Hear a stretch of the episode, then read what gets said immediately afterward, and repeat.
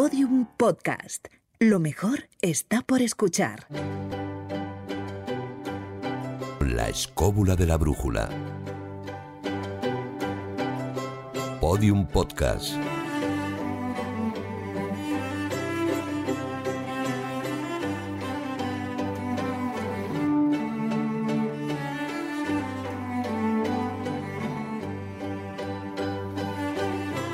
¿Qué tal, Juan Ignacio Cuesta? ¿Cómo estás? Pues muy bien, aquí en un día lluvioso madrileño. David Sentinella, ¿cómo andamos? Eh, con los pies todavía, de momento y bien. saberlo, bien. también saberlo. bien. Carlos Canales, ¿has conseguido tú levitar ya? No, pero lo que he conseguido es esquivar la lluvia. Llevo todo el día que, que llueve justo cuando, cuando estoy ya protegido.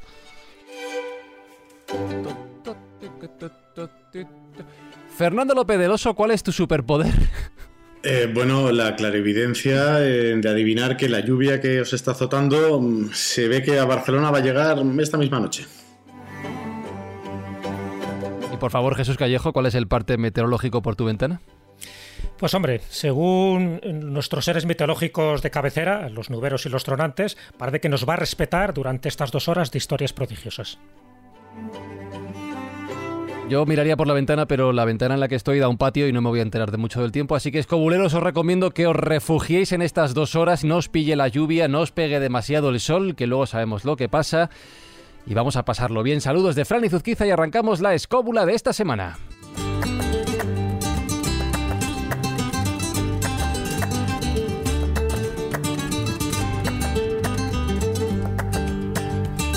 Y lo hacemos hoy hablando de animales de todo tipo, de, de- bichos, si queréis, que nos gusta mucho esta palabra, con licenciado, doctor y catedrático. Ciencias Biológicas por la Universidad de Salamanca. Es profesor, como digo, de esta misma universidad. Es investigador también. Y hoy llega a la escóbula también en calidad de autor de Las Sirenas de Colón y otras historias prodigiosas de la, biolo- de la biología, editado por Almuzara. Raúl Rivas, ¿cómo estás y bienvenido a la escóbula? Estupendamente, encantado de estar con vosotros y de pasar un ratito charlando de historias prodigiosas. Eh, ya que estamos, por favor, ¿qué tiempo tienes tú? Ya que cada uno está con... ¿Qué tiempo tienes Bueno, pues moderadamente aceptable, aquí brilla el sol. Ojo, qué gusto. de qué momento. gusto, qué gusto. Aquí momento. brilla el sol en Salamanca. Una pregunta. ¿Quedan muchos animales, muchos bichos ahí fuera a día de hoy por ser descubiertos? Porque ahora vamos a hablar de otros que puede que sean mitológicos, legendarios o que se hayan convertido en realidad. ¿Pero quedan muchos por ahí fuera por ser descubiertos? Seguramente, quizá no, a lo mejor no muchos de gran tamaño, pero sí muchos, eh, quedarán muchos insectos, muchos anfibios, muchos reptiles, a, cual- a cada cual más curioso, más raro. De hecho, hay una clasificación anual que publica la Universidad de California con los 10 mejores o los 10 más inusuales animales descubiertos en cada año y que es fascinante. Yo invito a los oyentes a que, a que inspeccionen un poco, indaguen en esa clasificación, pero cada año hay eh, cientos de nuevos eh, animales descubiertos. También eh, plantas, por supuesto. Y por supuesto, puedo- microorganismos, muchísimos. Quisiera hacerte una pregunta, Raúl. Mm. Eh, eh, con respecto justamente a lo que acabas de decir, porque hay muchísimos animales de los que la mayoría no tiene, la mayoría de, lo- de las personas no tiene la menor idea ni siquiera de que Cuesta, existen. salvo. Pero yo, como espeleólogo, conozco bicharracos ¿eh? Que habitan en la... La gente se cree que en las profundidades no hay vida. O sea, en las simas, en las grandes simas, no hay vida, pero sí la hay. Sapos ciegos, peces ciegos, eh, pequeños arácnidos, eh, o incluso emparentados con los escorpiones, pero muy chiquititos, muy chiquititos dentro de las cuevas. O sea, hay toda la microfauna que habita en la oscuridad, que es ciega porque no necesita ver, ¿eh? pero que está ahí. Eh, Por supuesto, no incluyo a los murciélagos, sino a otros animales que están ahí, viven, viven en Pero la ¿cuál es la pregunta, Juan. Ignacio? Que me estoy perdiendo. No, las cuevas es si tú los conoces, Raúl, o sea, eh, porque ese es todo un mundo de, de- de bichos que la gente normalmente no ve. Y es verdad, eh, en- eh, bueno, hablamos de, de cuevas terrestres, pero también en eh, fosas eh, abisales, pues eh, todavía Hombre, están por por descubrir eh, muchísimos animales que desconocemos y que por desgracia algunos de ellos no llegaremos a conocer nunca, porque muchas de esas especies se extinguirán antes incluso de que las descubramos. Sí, yo, yo me, he anticipado a la, a la, pregunta de Fran, y, pero ya he dicho que mi superpoder es la clarividencia. Y, y estuve investigando un poco esto, precisamente eh, lo que comentaba Raúl, de qué especies estaban descubriendo últimamente y, y demás. Y me llevé la sorpresa de que en estos rankings que han hecho no solo aparecen animales pequeños, pues claramente de bacterias habrá infinidad, ¿no? Pero se calcula que conocemos unos 2 millones de especies más o menos, no llegamos todavía, de un total de unos 10 o 30, se, estima, 10 o 30 millones de especies que podría haber. ¿Dos de 10 o de 30? O sea, conocemos dos, Nada, muy poquito. 2 millones de 10 o de 30 millones de especies y la mayoría de ellas son insectos. lo que se estima. Eh, la mitad más o menos insectos, y dentro de esos insectos hmm. la mayoría coleópteros, escarabajos, con lo cual, bueno, nos queda mucho todavía. Pero, pero fijaros, mira, el ranking del 2018, eh, entre esos animales que, o esos seres que destacan, uno es un orangután nuevo en Sumatra, una nueva especie, y un árbol de 40 metros de alto en Brasil. En el 2017, en una solamente una expedición del Amazonas, se encuentra un monotití y un delfín de Río Rosa. Son cosas, sí, son cosas grandes, ¿no? Que se ven bien. Claro, pero no solo eso. El año pasado solamente, en una primera búsqueda de, eh, en Internet de, de, dos minutos, para ver si no solo se descubrían especies, sino si también había familias o géneros que son em, en bueno, niveles taxonómicos más altos. ¿no? Pues en 2020, en febrero, se encontró, biólogos encontraron un nuevo género de lagarto en los Andes. En julio, eh, un rover en el fondo marino del Pacífico encontró cuatro nuevas especies y dos géneros nuevos. Y en octubre, y esto le gustará a Juan Ignacio especialmente, en la Universidad de Kerala encontraron un, pez em, que vivía en, eh, dentro de cuevas, dentro de cavidades. lo encontró, de hecho, una persona en su propio pozo eh, y resultó ser una, una, nueva familia, una nueva familia de peces. Entonces, como dice Raúl, encontramos, o sea, nos queda muchísimo por descubrir. Hay uno en concreto, el leucoictio, que forma parte de la biota subterránea. O sea. Dale tiempo que no descubra algún pez nuevo en Orusco, en algún pozo. Carlos, querías intervenir. Sí, no, una cosa a decir. Es, es curioso porque hay una, además habiendo biólogos aquí, hay una novela de ciencia ficción de los años 70 que sostenía, bueno, en la novela hay un grupo de humanos que se dedica única y exclusivamente a examinar y analizar, documentar y preparar la totalidad de las formas de vida y especies existentes en la Tierra. Se han, bueno, eso hay. se han descubierto millones más, millones de especies más, como, es decir, como dice, eh, como estabais comentando ahora mismo, prácticamente se ha avanzado un conocimiento mucho mayor. Y el objetivo es muy curioso. Dice que el objetivo es que el cosmos, el universo, es un juego y que todo en realidad está ya en la Tierra, lo tenemos ya todo. Cualquier estructura de vida, por extraña, rara o, extra, o pintoresca que nos parezca, ya la tenemos, a cualquier tamaño, puede ser a, escala muy diversa. Y es una idea muy curiosa, porque en realidad es verdad que la riqueza, la riqueza de la vida para el tamaño pequeñito de la Tierra en el universo, me parece una cosa absolutamente exagerada. De hecho, uno de los problemas por ejemplo, y sigo con la ciencia ficción, es que la ciencia ficción los planetas son siempre muy pobres. Solo salen un par de bichos. Cuando en realidad tienen que estar florecientes de vida como este. Es decir, sería un lugar prácticamente igual.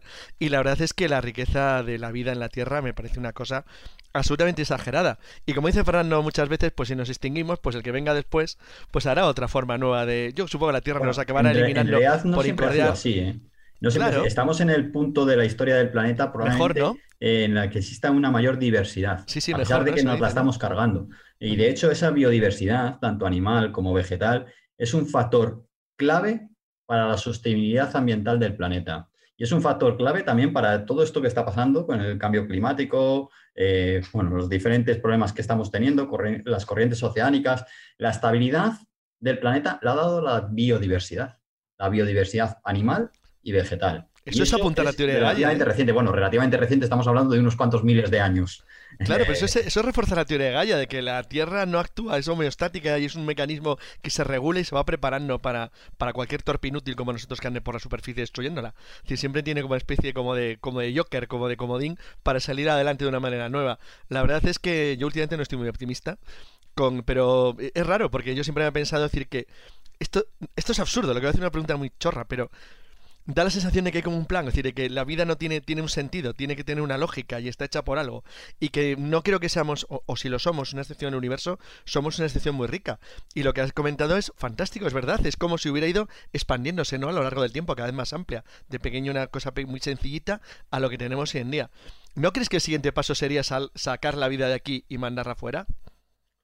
Bueno, no lo sé. Yo eso lo desconozco. Soy científico, tengo una mente racional. Eh, no sé. Eh, Intentarlo, por lo que tenemos nosotros de, vida eh, puede que no sea el mismo en todo el universo. eh, que haya otras formas de vidas basadas en, otros elementos, no, no lo sé, lo desconozco absoluto. Lo cierto es que sería una pena tanto espacio desperdiciado, ¿no? Que solo estuviese la vida aquí No, pero yo, pero yo, creo que lo que plantea Carlos es lo que, lo que proponen en la película de Interestelar. ¿Os acordáis? La de Christopher una Nolan. terraformación de planetas. Eso en teoría... la terraformación será carísima y lenta, en, ¿no? En hipótesis... Sí, eso.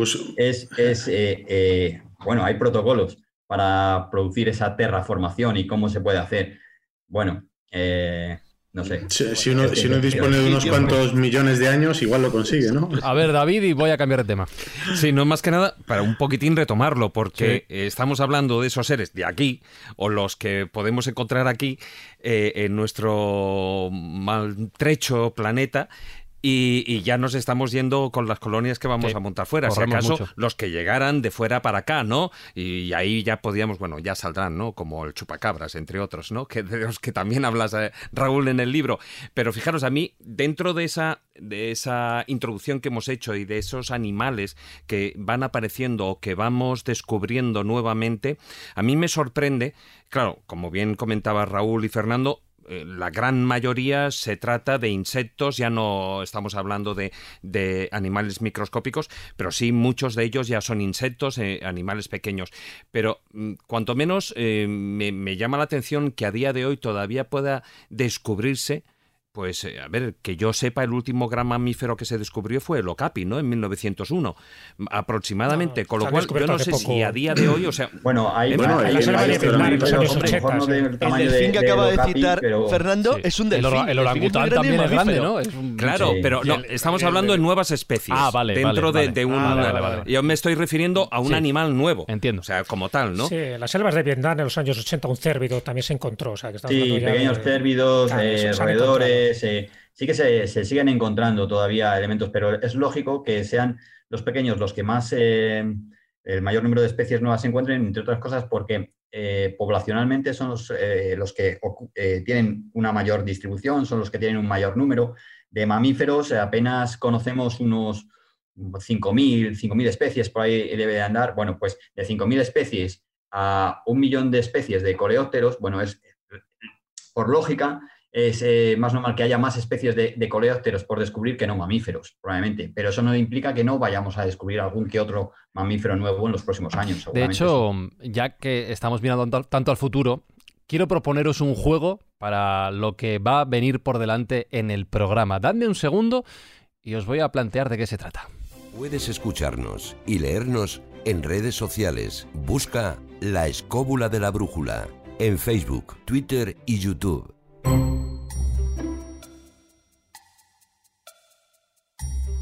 Porque mm, en Las Sirenas de Colón y otras historias prodigiosas de la biología, Raúl, como bien decía antes David, habla de muchos animales o muchos bichos, si lo queréis decir así. Animales mitológicos, animales fantásticos, es decir, con o sin poderes, si se los queremos dar y animales criptozoológicos que se supone que debían estar ahí hasta que no se ha demostrado, no se ha cerciorado a la humanidad de su existencia. En estas clasificaciones podemos meter un montón de casos, así que voy a preguntaros a cada uno de vosotros por turnos, ¿vale? Para ir sacando temas. Vuestro animal mitológico, fantástico, criptozoológico favorito. Id pensándolo. Al primero que se lo voy a preguntar, por supuesto, es a Raúl. De todos los casos que has tocado en el libro o de los que has conocido, ¿cuál sería el animal que más te llama la atención, el primero que tú destacarías? Bueno, todos me gustan, pero quizá por el hecho de que tengo la casa llena de ellos, eh, el unicornio. Eh, porque mi hija tiene la casa llena de unicornios. El unicornio es un animal siempre fantástico, fabuloso.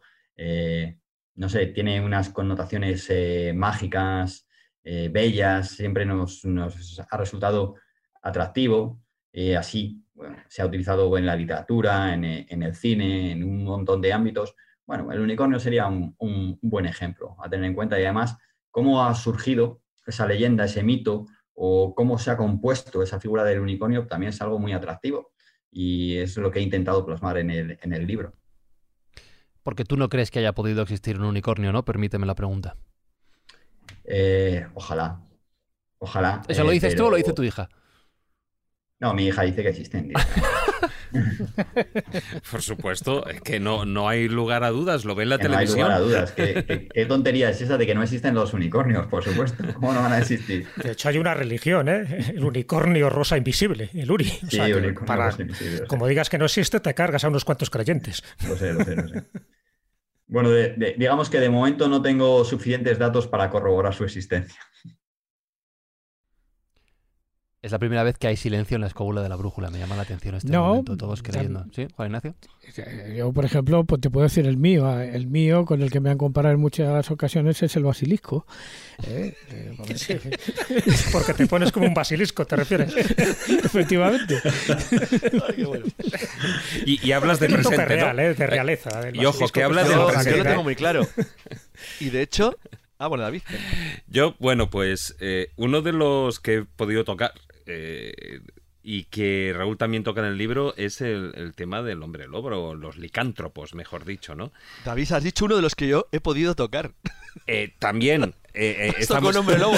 No, estoy hablando también en, en cuanto a libros, en cuanto a Eso contenido de- de- del libro, ¿no? Entonces, eh, bueno, pues es un, uno de los... eh, Claro, llamarlo animal es, es eh, o animales o, o un ser mitológico o Bueno, es un ser híbrido, al fin y al cabo. un ser híbrido. hombre, sí, bueno, pero a ver, como el okapi, ¿no? También, si nos ponemos así, también es un híbrido, ¿no? Realmente, entre una cebra y una jirafa.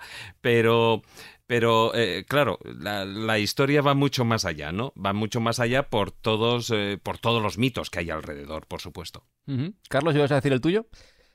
Sí, el mío es que incluso voy a abrir una plataforma para que vuelva al lugar que merece y le corresponde. Este es mítico, ¿eh? no es criptozoológico, es el, el grifo, el grifo que le quitaron en 1967 Sí. del escudo de Madrid y tiene que volver, pero ya. O sea, es esencial.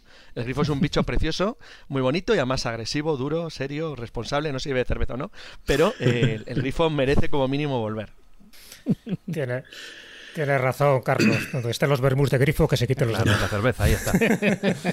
Fernando. Bueno, yo tengo debilidad por, por varios, ¿no? El, el Oran Pendek eh, famoso, eh, se le dediqué una novela entera hace unos años, pero también el, el unicornio me hace, me hace mucho, me hace tilín, ¿no? Claro, Primero también tienes es- una hija pequeña.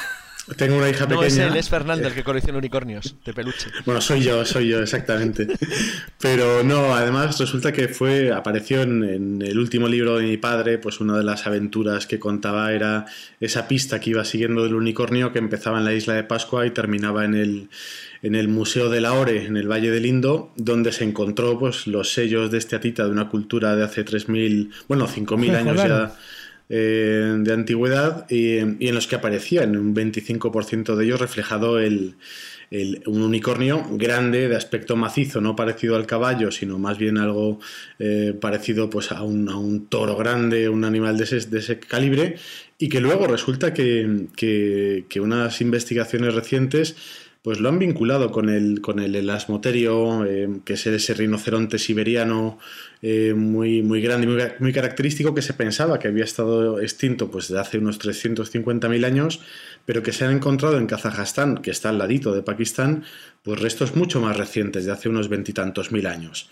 Y se piensa que podría estar más al sur incluso hasta épocas más recientes. Entonces, la posibilidad de que esos hombres de, aquel- de aquella zona hubieran llegado a ver a esos animales que, como digo, plasmaron profusamente junto con, con otros muchos de, los que tenían eh, a su disposición, bueno, a mí me parece muy sugestiva, ¿no? Porque no es el, el- el- ese caballo mitológico de la cultura occidental, pero es un posible, un posible unicornio real y que puede que, que- que hayan convivido mm, primos nuestros recientes con ellos, ¿no? Esto me despierta una pregunta que ahora le hago a Raúl, pero antes Jesús, dime cuál es tu animal mitológico fantástico favorito. Bueno, pues por no repetir alguno de los que habéis dicho y por ceñirme a uno de los que sí que menciona Raúl en su libro, pues me quedo con el Kraken. Porque el Kraken creo que reúne muchos de los elementos de los que vamos a hablar esta tarde. Bueno, de lo que estamos hablando ya, porque esta Sí, sí, introducción sí. es más que una introducción ya, ¿no? Eh, fijaros un poco si nos vamos a- al origen, nos vamos al mito. Es decir, hay un mito, en fin, esas historias fantásticas que se cuentan de forma oral, y luego los mitos tienen como dos variantes. Por una parte, hay una que luego ese animal se convierte en un animal criptozoológico y luego cuando es descubierto se convierte en un animal zoológico, como podría ser el kraken, y luego ese mito por otra variante se convierte en una leyenda y la leyenda no tiene ninguna, ninguna sustancia real o histórica, como puede ser el dragón. A diferencia del unicornio, yo en el unicornio estoy de acuerdo también con Fernando, que sí tiene un origen real, lo que pasa es que luego fue deformado a través de, los distintos relatos orales y luego escritos. ¿Por qué me quedo con el kraken? Hombre, porque yo, por ejemplo, visité hace unos cuantos años el Cepesma, que está en Luarca, en Asturias, estoy hablando con su director, con Luis Laria, y claro, el ver allí ejemplares auténticos de lo que antiguamente se llamaba el el kraken, ese calamar cefalópodo gigante que ya aparece registrado en una de las novelas de Julio Verne, 20.000 leguas de viaje submarino, que por otra parte está haciendo referencia a un hecho histórico que ocurrió ocho años antes, cuando el vapor francés Alecton fue atacado por uno de estos monstruos y entonces pues quedó registro ¿no? de, ese trauma, porque no dejó de ser una lucha bastante cruenta con este animal gigantesco y luego se demostró claramente que no estamos hablando de un mito, no estamos hablando de una leyenda, estamos hablando de un animal criptozoológico que mira tú por dónde a partir del siglo XIX y sobre todo ya en el XX se convierte en zoológico y hasta se podía ver ejemplares. Yo en el Cepesma, por desgracia ahora cerrado, ¿no? porque en fin hubo una, una especie de, de, fenómeno atmosférico que lo destruyó prácticamente entero, pero yo en el Cepesma he visto dos ejemplares, vamos, había muchos ejemplares, había más de treinta y tantos en su momento cuando yo lo vi, pero hay dos ejemplares que eh, forma parte de esa tradición, de ese mito que genera el Kraken, de un mito además nórdico. Por una parte, el arquitecto Esdus, que es el, posiblemente el más conocido, hasta ejemplares de 18 metros. Por cierto, son las hembras, no los, no los machos los que tienen esta longitud. Y vi también los de la Tanigia danae, ¿no? También otro, otra especie de calamar menos gigantesco que el otro, pero que también me pareció sorprendente. Entonces, claro, a mí me quedé un poco estasiado como, como investigador que soy de las tradiciones y de las leyendas cuando por fin ves un mito que se hace realidad y además que lo puedes exponer, a diferencia de las sirenas de Fiji cuando se exponían en el circo Barnum, donde era más falso que un oro de corcho. Así que dentro de esos bichos, bichejos y bicharracos me quedo con el kraken. Y, de ahí viene precisamente, y ya abro, abro tertulia del todo, la pregunta que le quería hacer a Raúl. Tú lo has dicho antes, yo tengo cerebro científico, yo veo el mundo de esta manera, lo has, dicho en una de las preguntas que te hacía antes, Carlos. ¿Cómo casamos lo que acabamos de exponer, esa supuesta existencia de animales legendarios en los que la gente cree, cuentan su existencia, pero no hay pruebas, luego poco a poco se puede ir afirmando o descartando, desde un puro punto de vista científico? ¿Cómo casamos el mundo legendario con el mundo, si quieres llamarlo así, real? Bueno, porque en realidad está completamente ligado. Y como ya lo hemos comentado, como ya se ha apuntado, hace unos minutos, muchas leyendas, muchos enigmas eh, tienen su germen, su inicio en un hecho real, que con el tiempo se va distorsionando de una manera más o menos forzada, a veces porque simplemente eh, eh, la transmisión de la información es de forma oral, a veces porque, bueno, es interesante para las personas que trasladan esos acontecimientos, como por ejemplo los que se enfrentan a una monstruosidad marina, a un marino pues acrecentar esa historia. Bueno, pero al final todos o muchos enigmas o muchas leyendas tienen un inicio basado en un hecho real. Y esos hechos reales pueden ser perfectamente explicados desde un punto de vista científico. Y a medida que avanzamos en el conocimiento, a medida que tenemos mayor capacidad, mayores herramientas para buscar esos animales, para buscar esas pruebas, pues le vamos dando un poco de luz a todos estos temas, a veces eh, totalmente controvertidos, a veces totalmente eh, oscuros o, con, poca, eh, con poca información al respecto. Juan Ignacio, ¿querías intervenir? Sí, quería, quería hacer una pequeña consideración porque estamos entrando fundamentalmente en el mundo animal, pero no hemos tocado todavía esa parte del mundo vegetal que míticamente se comporta también como el mundo animal. Por ejemplo, las microdroseras. Eh, efectivamente que luego las películas las sacan gigantes y se comen señores. Realmente comen insectos, ¿no? Pero, eh, pero en el mundo animal, ah, o sea, perdón, en el mundo vegetal también hay Mm, digamos, vegetales que tienen un comportamiento aparentemente animal porque se alimentan de proteínas. Es el caso, en concreto, el de las droseras es muy típico, ¿no? Pero hay otros muchos más. Simplemente, por ejemplo, la, no sé cómo uno de los que describió Darwin, la campana de eh, que hacía que los insectos resbalaran, entraran en su interior, eh, exactamente, y entonces que los jugos gástricos de la planta pues, pues digirieran el insecto, ¿no? Es que hay la biodiversidad en la Tierra se nota tan enorme.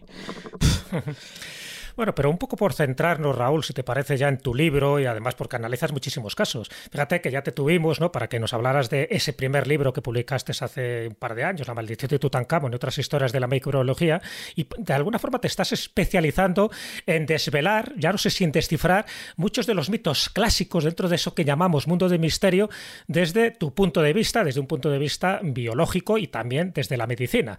En el primer libro ya hablabas de la maldición de Tutankamón, en fin, de eso que pudo haber originado la mal llamada maldición de Tutankamón, hablabas de las brujas de Salem, hablabas del Titanic, hablabas de Jack el Destripador, y en este te metes de Oz y de Coz en otros cuantos enigmas que a mí me parecen todos apasionantes y que das una visión científica que creo que es muy digna de, alabar por eso, porque normalmente ya sabes que parece que el campo de la ciencia tiene cierto repelús a meterse en campos eh, pues destinados, ¿no? Un poco pues al mundo de lo paranormal, de lo esotérico, del misterio, y tú sin embargo te metes y hablas claramente de las diez plagas de Egipto, del bellocino de oro, de los fuegos fatuos, de las caras de Belmet, del baile de San Vito y, cómo no, de estos animales mitológicos y algunos criptozoológicos como los cíclopes, como la sirena, los unicornios, los licántropos, los gigantes, el kraken y el chupacabras.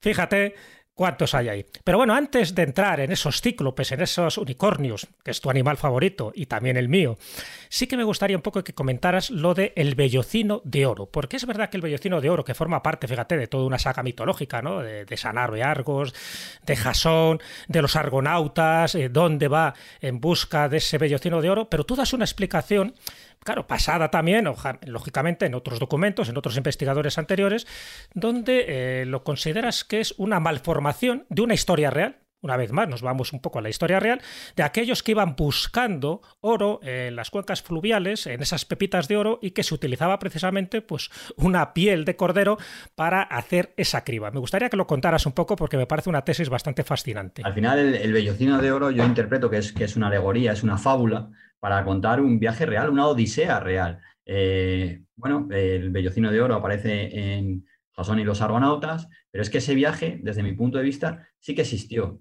Existió eh, para buscar un recurso, un recurso valiosísimo como era el oro, como lo ha sido durante toda la historia de la, humanidad. Y ese, y ese, oro se encontraba, bueno, pues en lo que es la actual Georgia y para ello había que llegar, pues evidentemente, surcando los mares, pasando el estrecho del Bósforo, bueno, una, auténtica odisea hasta llegar allí, encontrarlo y encontrar eso, o, descubrir o, aprender esos métodos de extracción de oro eh, aluvial, eh, cómo recuperaban el oro de, las aguas, de, de los diferentes ríos que podían tener esas pepitas o que podían tener esas partículas de oro y cómo ese método de extracción uno de los cuales, el, más tradicional en esa zona, se valía de pieles de, cordero y de ahí, pues parece que surge ese mito del bellocino de, oro en la búsqueda de ese, de ese objeto, de ese elemento, cuando en realidad, como decíamos antes, está basado, desde mi punto de vista, y en este caso se puede documentar más o menos,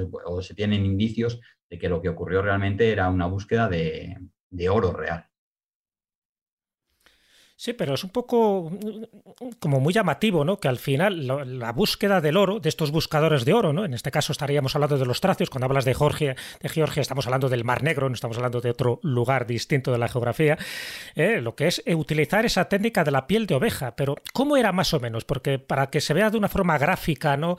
Y visible, ¿cómo se extrae? Es decir, me imagino que cogían unos pedazos dentro de lo que eran las aguas fluviales y al, luego... Al final era eh, como, como una especie de filtro, esa, piel del carnero, como una especie de, filtro que tamizaba las partículas más, más, finas, dejaba pasar las gruesas, las finas quedaban impregnadas en, la piel, de tal forma que al final quedaba un, aspecto áureo de, esas pieles y de ahí esa idea del vellocino eh, de oro. Era una especie de tamiz eh, igual parecido a lo que se hace actualmente con el badeo del oro, pero utilizando las, las pieles de, oveja.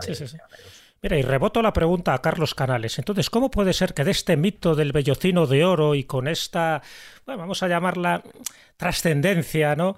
que tuvo luego en la posteridad, luego se convierta en una orden como la Titoisón de oro y ahora mismo pues muchos escudos heráldicos tengan ni más ni menos el bellocino de oro y mucha gente no lo sabe. ¿Cómo surge eso? Transformaciones míticas, exactamente igual que la del grifo. ¿Cómo llega el grifo a el grifo, que es un elemento en la orfebrería de las, del, de la Europa Oriental? Básicamente nace en el arte de las estepas.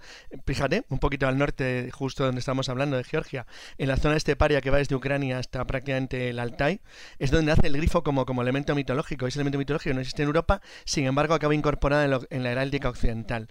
Eh, las transformaciones eh, mentales de los de los mitos son muy sencillas, no, no son a veces mucho no son muy complejas, Jesús, y tú solo sabes muy bien. Es decir, las leyendas y la mitología se utilizan muchas veces porque, porque son evocadores y son bonitas. decir, igual que puedes representar el lobo, no sé, por la, por la fuerza de la manada, o el oso por la resistencia, o el león por la fiereza, puedes utilizar otros elementos que son mágicos o que no han existido nunca. Y es verdad, es decir, el famoso cordoncito del toisón de oro, que solamente actualmente da, bueno, hay una, la rama pero aquí para nosotros es importante porque sigue en manos de la corona española, es el cordoncito con, con la piel de cordero, pero no la piel, sino el corderito entero. Es decir, como sabéis, está el corderito entero colocado. Son, eh, son mitos, son mitos, eh, mitos fundacionales, son mitos de origen. Es decir, que fíjate que España no llega a Grecia, en contra de lo que podría parecer, llega de Roma son los romanos los que nos lo traen a nosotros porque lo conocen de los griegos, que a su vez forma parte de sus mitos, en este caso, de los mitos de los viajes a la Cólquida del siglo V, VI antes de Cristo. La verdad es que un tema que valdría para, pero bueno, para hacer un libro entero es la forma en la que los animales míticos, eso Fernando conoce bastante bien, han influido en la, en la imaginación de los humanos. Fíjate que Fernando ha dicho Loran Penden, yo quería decir el Yeti. Dice, pero en realidad no se distinguen tanto, básicamente son como elementos simbólicos de la misma familia, son como, como, como pequeños spin-off, como grupitos. Entonces, realmente fíjate la importancia que ha adquirido en el mundo occidental el Yeti desde los años 50 del siglo pasado, que antes apenas existían en nuestra mitología o ideología popular. Entonces, realmente la, capacidad que tú tienes de, que un algo que no existe, o que formalmente, formalmente, entre comillas, no existe, se imponga o, o influya en la población, es altísimo. No voy a poner ahora el ejemplo de los grises extraterrestres, porque sería desviarnos del camino, pero es un ejemplo muy claro. Entonces, el bellocino nunca fue, en ese sentido, un elemento Juan Ignacio y yo lo hemos hablado muchas veces cuando hablamos de los grifos y de las culebras en las leyendas y las serpientes en las leyendas de Madrid. Es decir, ¿cómo alguien puede asociar que se encuentra en una puerta unos, unos huesecitos a que había dragones en el pasado? O sea, ¿cómo puedes llegar a, hacer esa Esto relación? Es como lo de pescar pues un pececito así muy pequeño y luego cuando llegas a la oficina es enorme, ¿no? Bueno, en eso podríamos hablar del tema de las sirenas, que, por cierto, sé que va a salir. Claro que va a salir las sirenas y todos y todos los elementos que muchas veces confunden pura y simplemente por la observación. Eh, Juan Ignacio ha citado el tema del, del, okapi. El okapi se pensaba que era una especie como de animal híbrido, no se, se creía que era una o bueno, o incluso alguien puede decir la idea que tienen las primeras eh, civilizaciones, eh, las civilizaciones mesoamericanas cuando ven a los jinetes y piensan al principio que hombre y caballo son el mismo ser, que van juntos y van pegados. Entonces bueno, eso es relativamente fácil el mito de las Amazonas, y hablamos de seres humanos, es una derivación de la existencia hoy bien conocida de mujeres guerreras entre las tribus iranias, noriranias en, la zona de las estepas de lo que hoy es el norte del Cáucaso. Entonces, bueno, realmente lo que era un hecho real se convierte en algo que se convierte en mitológico por el contacto distante. no existía internet, no existía la web. Y fijaros, y eso es muchos chistes ahora. Desde un punto de vista objetivo, para alguien que aterreciera de Marte, los seres humanos de hoy somos más crédulos que los de hace 50 años. Muchísimo más. Creemos unas chorradas increíbles. Dice, bueno, ¿cómo alguien puede creer la Tierra plana? Pues bueno, pues sí. Uy, uy, no abramos eso. Uy. Ya, ya sé que es no, no, es un melón. No, pero, pero, aún así, ahí también hay mucha influencia del mundo del cine, eso está claro. Mm. Claro, pero no solo del cine es algo peor que el cine, es decir, porque el cine, el cine, la imaginación general del cine tiene un cierto contenido, pero está como contenida, pero desde que existe la web de manera masiva internet, esto se ha disparado, es un verdadero disparate. decir, pero además es un Hay un punto que ha dicho Carlos Fernando que me parece muy interesante y es cómo esa, esa mitología, si lo queremos llamar así, o esa creencia en animales fantásticos ha generado eh, a lo largo y ancho del planeta familias de animales fantásticos, ¿no? Que se pueden ir relacionando de una parte a otra del mundo, como, como si realmente. Perdón, habéis dicho cine, no es una broma, puede que haya más de 10 películas al año que tienen como, como, como contenido el Yeti. No, no exagero. ¿eh? no, no, sabía que, tenían, que tenía tanta. El Yeti no, lo trato en este libro, pero el Yeti hablé. Hay, hay un segundo libro entre medias de este y de, y de, y de La Maldición. Hay uno que se llama El, el eh, asesino que envenenó a Napoleón y que hablo de la muerte de Napoleón. Y ahí, ahí hablo del Yeti y de cómo se forjó también el mito de, del Yeti como consecuencia de la observación de diferentes animales o de encontrar diferentes restos, las pruebas moleculares que se han hecho de esos supuestos restos. Eh, bueno, cuando Carlos planteaba con el tema del Yeti que por qué había elegido yo, por ejemplo, al, al Oran Pendek frente al Yeti, ¿no? Y es porque me hace, me, gusta mucho esa especulación eh, eh, que puede surgir con los nuevos descubrimientos paleontológicos que se han ido haciendo. Entonces, es verdad que de, de 15 años a esta parte nos hemos dado cuenta de que lo que antes pensábamos que era un pasado del hombre eh, casi eh, compartimentalizado, pues con el Homo erectus eh, con un sitio y una fecha, y otra cosa estanca que era el Neandertal, y otra cosa estanca que era el Homo sapiens sapiens, de repente te das cuenta que las cifras de años de extinción están bailando, mucho más recientes, aparecen homínidos nuevos, aparecen cruces entre unos y otros, y una de estas nuevas especies que apareció fue el Homo floresiensis en, pues yo creo que fue en 2004, si no me equivoco. Y entonces tienes dos leyendas eh, de la gente de esas islas, una de la propia isla de Flores, que es el, el Ebu Gogo, eh, que este me lo comentó Carlos una vez que yo hablaba de Loran Pendek, lo, lo planteó él. Eh, el, el, Ebu Gogo es entendido por los habitantes de la isla de Flores como unos homínidos de menos de metro y medio de alto que viven en lo profundo de los bosques de allí, eh, que tienen pues, unos rasgos físicos muy coincidentes con lo que se ha encontrado después del Homo floresiensis, es decir, eh, la cara plana, la nariz ancha, eh, manejan un idioma propio, por así decir, pero son capaces de repetir las palabras que les dice la gente. Y, se les había perdido la pista a principios del siglo XX. lo que pasa es que se especula con que todavía pueda haber en esa isla. Eh, la cuestión está en que los restos que se han ido hallando, eh, yo la primera vez que vi las dataciones eran como del 24.000 antes de Cristo. Ya las he visto por nuevos estudios, algunos que la, acercan hasta el 10.000 antes de Cristo. Y eso, un fósil del 10.000 antes de Cristo no significa que la especie desaparezca en el 10.000 antes de Cristo, significa que se ha encontrado un fósil del 10.000. Pero puede haber fósiles más recientes que no se hayan encontrado o puede haber cuerpos más recientes que no hayan fosilizado, que no hayan permanecido como es lo normal y más en un clima de ese estilo, ¿no? En, eh, eh, cálido, húmedo, lo normal allí es que las cosas se descompongan y no, y no, no perduren. Entonces, el Homo floresiensis, la vinculación con el Ebu Gogo, con las leyendas del Oran Pendek en la vecina Sumatra, que es muy, muy parecido, a mí me parece que daban un juego tremendo, ¿no? Es verdad que cuando te metes con el tema del Yeti, empiezas a hablar con las especies nuevas, por ejemplo, la, del homínido de Denisova, que se, que se, en la cordillera de Altai, precisamente, que se vincula con, el, con las leyendas que hay de los almas, que es el yeti ruso. Es que hay, hay yetis mm, casi por todo el planeta. Tienes el Sasquatch. El Barmanu de Pakistán.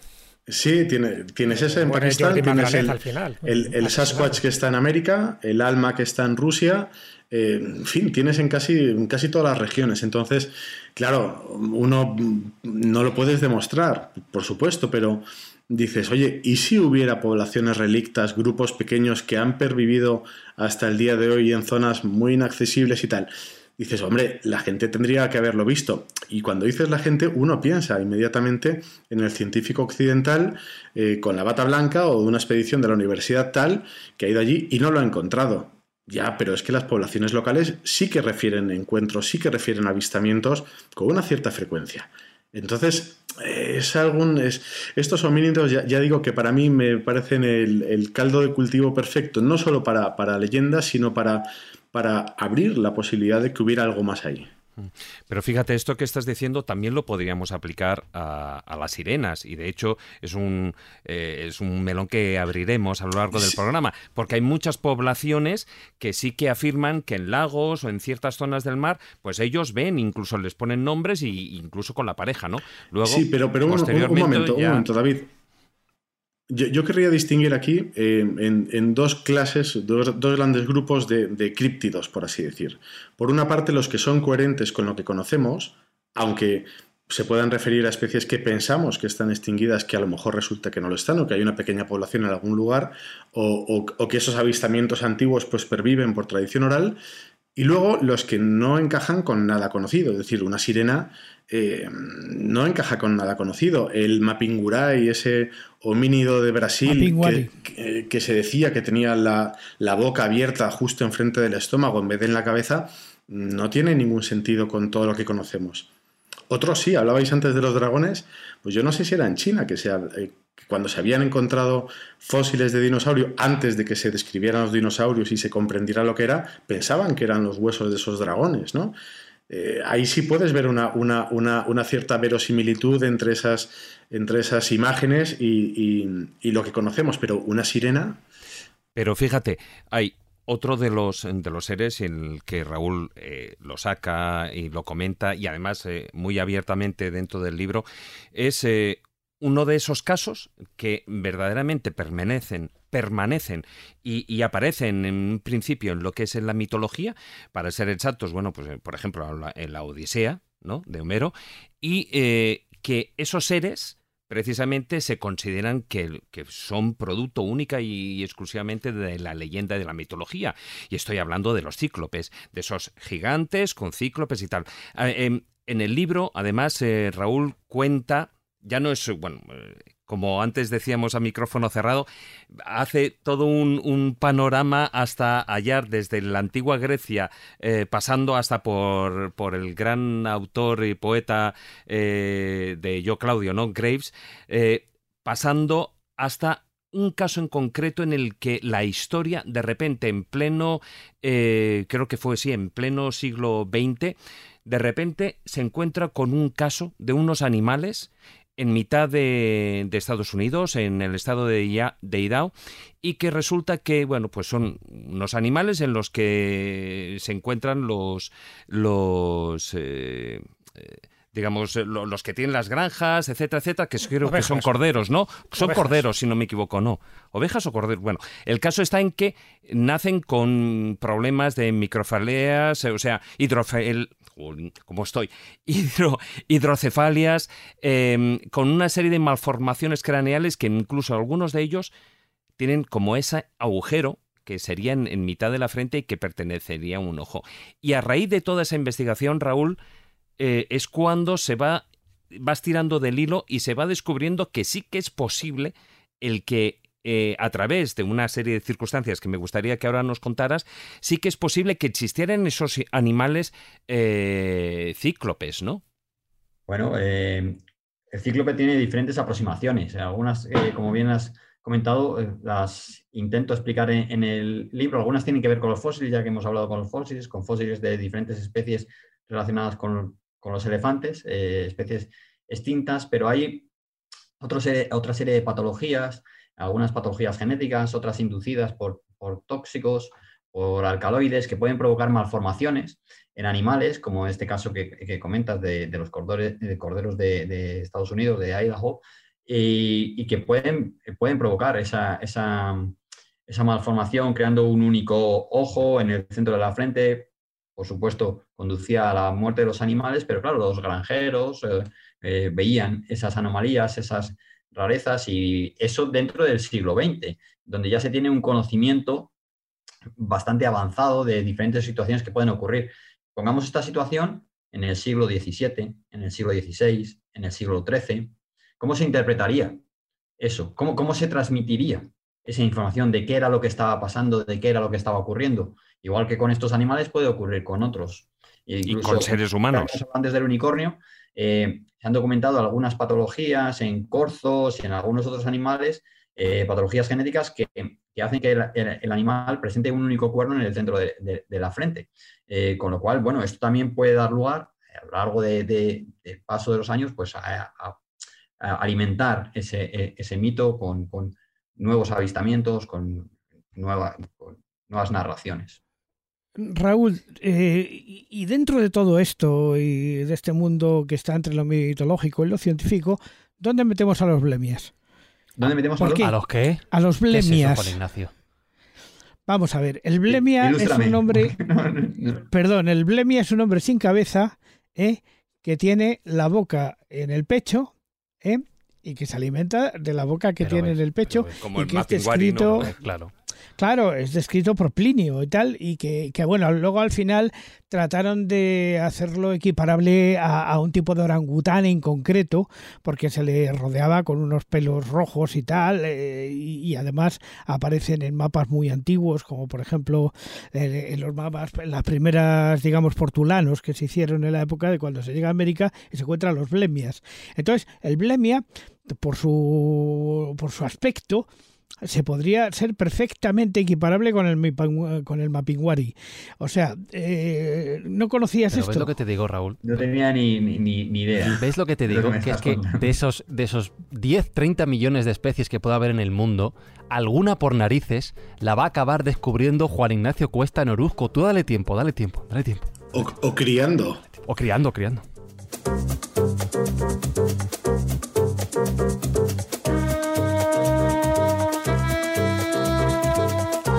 Volviendo a los cíclopes, me gustaría hacerte una pregunta, Raúl, porque además tiene mucho que ver con lo que comentó anteriormente Fernando del Homo floresiensis. Es decir, cuando empiezan a aparecer esos cráneos de antiguos mastodontes, de antiguos mamuts, que sobre todo aparecen en islas del Mediterráneo y que además pertenecerían al Pleistoceno, pues claro, cuando aparece uno de estos cráneos, dentro de esa teoría, ¿eh? no estamos hablando de los animales teratológicos, sino de eh, esas malas interpretaciones que se están haciendo con los fósiles de animales prehistóricos. Y qué curioso que esos primeros cráneos, que eh, lógicamente le falta, tiene ese agujero en el centro, corresponde, y tú lo citas en el libro, a elefantes enanos especialmente se dieron en esa zona y en concreto en Sicilia. Y tú comentas en el libro que ahí está la regla de Foster o el efecto isla, que estas especies endémicas cuando se dan en islas, como pasó también con el Homo floresiensis, que era un ser enano, pues parece que tiende precisamente a minimizar su tamaño para, para utilizar mejor los recursos naturales que tiene a su alrededor. ¿Tú crees que ese puede ser uno de los orígenes más fiables de la existencia del cíclope, de la mala interpretación que se dieron a estos mastodontes, a estos mamús cuando se encontraron en la cueva de Sicilia en, 1371, que por cierto Boccaccio lo identificó directamente con el polifemo de la Odisea. Y entonces, claro, a través de Boccaccio pues se fue transmitiendo el bulo. ¿Tú qué crees? Eh, yo, creo que, yo creo que sí. Antes eh, lo ha comentado Fernando también en el caso de los dragones en, China, cómo se interpretaron esos huesos con la posible idea de la existencia de los dragones. Bueno, pues en un primer momento eh, encontrar esos huesos, la disposición de cómo puedes poner el esqueleto, para que parezca una figura humanoide con ese cráneo. Bueno, todo ello pues alimenta también desde un punto de vista que e, existe una situación de, de intentar o de, o de, querer creer en ello, para intentar dar una explicación a algunos de los mitos que vienen reflejados eh, en la literatura desde hace miles de años. Bueno, pues esa podía ser una de las interpretaciones y así, bueno, creo que, hay, muchas más, ¿eh? hay otras interpretaciones, como digo en el libro, alegóricas, que hacen referencia a los cíclopes, a los volcanes. Bueno, al final todo es una cuestión de cómo se transmite esa información, con qué intención se transmite esa información, con qué conocimiento se transmite esa información. Tenemos que ponernos siempre en el lugar de la historia en el que ocurren los hechos. No podemos juzgar la historia con el conocimiento que tenemos actualmente. Entonces, bueno, pues en ese momento encontrar unos huesos fósiles con unos tamaños descomunales con una cabeza que lo que parecía es que tenía un agujero en el, centro a la altura de las cuencas orbitales, pues bueno, una interpretación sencilla es, pues hemos encontrado el cráneo de un cíclope. Sí, claro, además era donde tenía que estar el probístide, ¿no? Que era, bueno, que era mm. la trompa, de, del mm. supuesto elefante.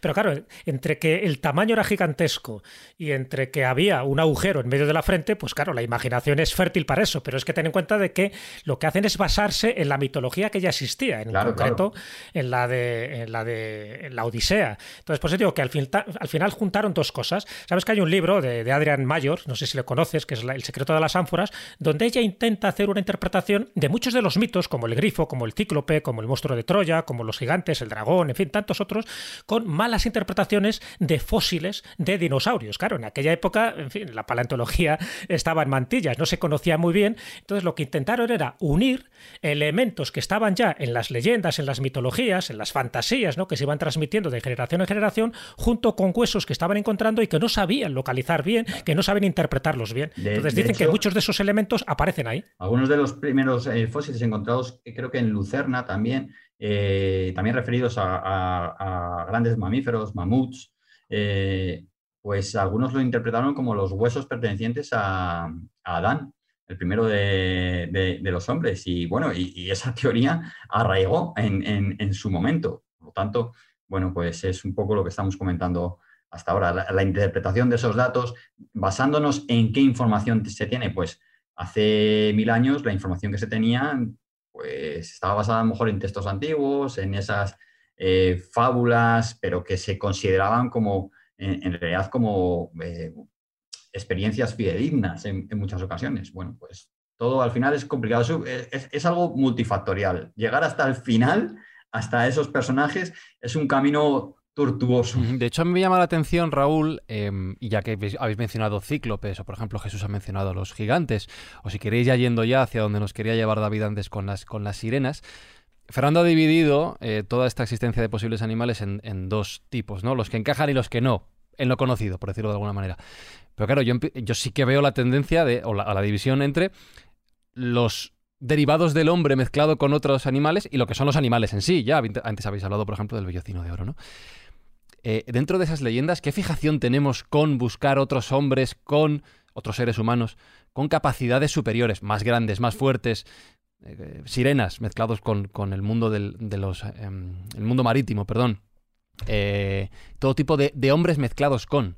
Entonces, me llama mucho la atención esta tendencia. No sé si existe mucho Bueno, yo creo que intentamos interpretar el mundo con cosas que conocemos. Eh, intentamos eh, rellenar los huecos, pues esas sirenas, pues ¿qué es lo que conocemos? Conocemos al hombre, conocemos a los peces, bueno, pues una mezcla, pues a lo mejor tampoco es imposible. es difícil, es difícil, de nuevo, vuelvo a lo mismo, eh, posicionarnos en el momento de la historia en el que ocurren los acontecimientos. Es muy difícil interpretarlo. Eh, la forma más sencilla de interpretar las, situaciones es mediante mediaciones divinas, mediaciones demoníacas o mediante leyendas fantásticas.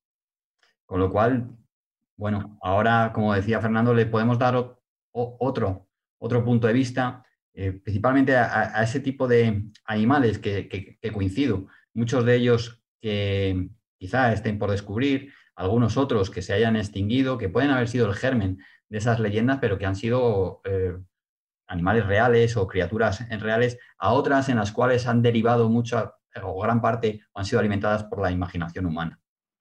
Yo, creo que Carlos iba antes muy, muy certero cuando hablaba del grifo, ¿no? Y decía, es que evoca esos caracteres de fuerza, de potencia, porque tiene un león, un águila y no sé qué más, qué más tiene, ¿no? Em, yo creo que quizá también estos, estos híbridos que hay entre, entre los hombres y, estas atribuciones, eh, podemos incluso irnos a las figuras del antiguo Egipto, a los dioses del antiguo Egipto, ¿no? Cuando tienes a cuerpos humanos con cabezas de animales que representan una serie de cosas, ¿no? Por ejemplo, tienes a Set, que es representado a veces eh, pues con, el cuerpo, perdón, con la, o como un hipopótamo directamente o con, o con la cabeza de un cocodrilo, si no recuerdo mal. A Horus como un halcón que se eleva por el cielo cerca del dios Ra eh, y, sobrevuela, ¿no? está cerca de, ese reino de él, a Sekhmet, la diosa de la guerra, esa mujer con, cuerpo de leona. Quizá eh, lo que se está recogiendo son esos atributos, por ejemplo, el hombre lobo. Eh, claro, tienes la, la, potencia, el salvajismo atribuido a un lobo, a lo mejor encarnado en una persona quizá tenga que ver también un poco en esa línea, ¿no? Yo creo que aquí, más que biólogos, pues expertos como Jesús o como Carlos en, en esos orígenes, en esos simbolismos y tal, pues puedan tener más la respuesta. Bueno, fíjate que lo que acabas de hacer ahora, Fernando, es un ebemerismo. ¿Un qué? Perdón. El ebemerismo. Lo sabía, lo sabía. Sí, una palabra, ya sabes que me gusta de vez en cuando poner una palabra nueva. Pero, pero una, pregunta, ¿esa palabra existe o es mitológica? Existe, ah, existe. Ebemerismo significa la explicación racional que damos a los mitos. Es decir, los mitos siempre han estado ahí, entonces, sean de animales o sean de dioses, pues se ha intentado racionalizar esto. Esto ya lo hizo Voltaire, por ejemplo, en su momento, ¿no? cuando hizo su diccionario filosófico. Es decir, es buscar una explicación coherente, racional, histórica a muchos de esos mitos. Entonces, por, un ejemplo, los dioses de la antigüedad, estos que acaba de citar Fernando, ¿no? Pues no eran dioses, sino que eran personajes humanos, pero cuyas grandeza, cuya heroicidad, cuyas hazañas, pues fueron magnificadas a lo largo del tiempo y con el tiempo pues se convirtieron en dioses y entonces pues se le atribuían eh, elementos animales, ¿no? Pues eso, tenían una parte de león, una parte de águila, una parte de oso, etcétera, etcétera. Eso es lo que se llama ebemerismo, que ahora ha pasado en desuso, pero que en el fondo es un poco la explicación que también intenta dar Raúl Rivas en su libro. Es decir, es dar una explicación diferente a ciertos mitos, porque hay como dos vertientes cuando hablamos de los mitos. O te lo crees todo y dices, bueno, sí, esto realmente existieron, pero fueron especies que se han extinguido, o bien, o bien nos lo hemos creado todo, pero nos lo hemos creado todo no de la nada, sino basándonos en una serie de premisas. Una de ellas es estos huesos prehistóricos que no sabemos muy bien interpretar y otra de ellas es, como se decía antes con el toisón de oro, porque ciertas genealogías, ciertas familias heráldicas necesitan ampararse en unos linajes heroicos. Jesús, tú sabes muy bien eso, lo conoces muy bien, porque lo tratas en, Hadas, y es que muchas familias nobles en la Edad Media Europea consideraban un elemento de prestigio el tener sangre no humana. Es decir, están mezclados con elementales, con seres, con, con seres que no eran estrictamente humanos humanos, por ejemplo. Miranda. Eh, no exactamente, hay de todo, porque hay, hay, cruces con sirenas, con tritones, que son seres marinos, es decir, con, no sé, el propio, uno de los, eh, de los, de los elementos mitológicos del, pueblo vasco, es decir, que está casado, es decir, que tiene su hijo, de, su madre es una lamia, es decir, es una especie de ser, de ser extraño, de una especie de hada que vive en los bosques. O en Galicia los marinos de Lobeira. O los marinos de Lobeira, o los Miranda en Asturias, es decir, que, cuyo escudo parece sacado de, de un cuento donde unas sierpes, una especie de cuélebres, vigilan, bueno, todo este tipo de, de, de de familias que tienen elementos no humanos se mezclan con, eh, con seres que no son estrictamente que no son estrictamente tampoco de la naturaleza sino de otro de otro mundo. Pero por cierto no solamente las mezclas de los elementos fantásticos son de humanos mezclados con animales son de, hemos sacado el tema del grifo, pero puede ser exactamente igual. No sé, pues la quimera, por ejemplo. Mezclas de animales con animales, donde hay animales que cogen los elementos simbólicos o de fuerza, poder, energía de determinados tipos de, de seres a los que aparecen mezclados. Cuidado, yo estoy convencido de que los antiguos sabían perfectamente que en algunos de los casos, por supuesto, esos animales no existían. Sabían perfectamente que se trataba de elementos de la imaginación. En cambio, los que se atribuían a sí mismos una naturaleza no humana dentro de su propia estructura familiar, claro que pretendían intentar demostrar a los demás, yo no soy como tú, yo tengo, estoy mezclado con seres del mar, por ejemplo, con un tritón. Sería el caso concreto de Melusina.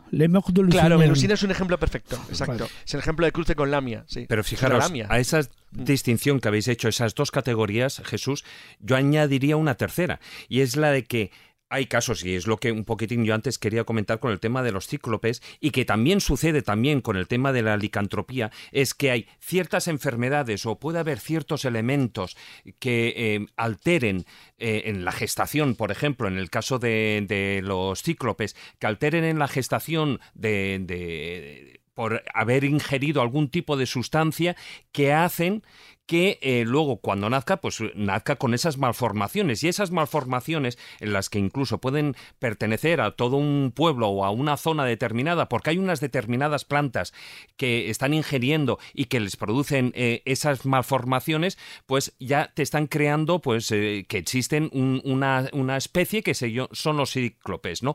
O en el caso, por ejemplo, de licantropía, hay una, una enfermedad que es la que lleva a creer en, una o varias enfermedades, porque eso ya es discutible, en el que cuanto menos o por el tema de la vellosidad hacen creer que esa persona es una mezcla entre hombre y lobo pero yo por eso digo que yo a, esa, a esas dos partes yo agregaría esta otra. Sí, pero David, la, primera parte que has dicho, cuando se habla de animales con malformaciones genéticas, son animales teratológicos. Es decir, son esos animales que nacen pues, con una pata de más, o con un ojo de más, o con un ojo de menos. Es decir, son animales teratológicos, pero no forman una especie, no forman una familia. Son casos aislados que luego tú lo puedes engrandecer con la leyenda adicional, y son casos muy locales. Otra cosa es lo del licántropo, y si queréis entramos un poco en ese terreno que a mí me parece fascinante, porque cuando se habla de la licantropía hay que distinguir la licantropía del hombre lobo. Es decir, la licantropía como enfermedad mental, aquel que se cree que es un hombre lobo, y el hombre lobo como tal, es decir, aquellos leyendas que hablan de la transformación real en un hombre lobo o incluso en un borrico,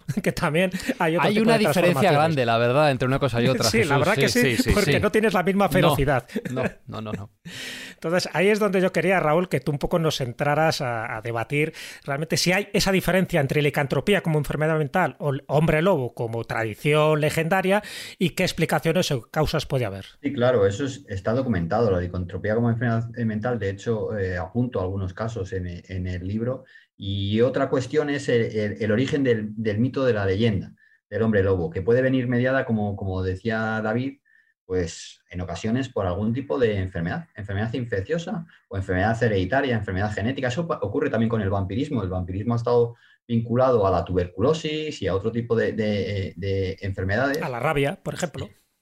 Y la, rabia también. La rabia está en, el fondo de muchos personajes. Eh, parte del vampiro, pero especialmente del hombre lobo y de los zombies también. Eh, la forma en, cómo te conviertes en zombie, en cómo te conviertes en lobo, el método de transmisión, eh, cuáles son em, eh, las características de, esas personas que se le atribuía ser un hombre lobo, la agresividad, huir de, a veces del agua, em, desvaríos mentales.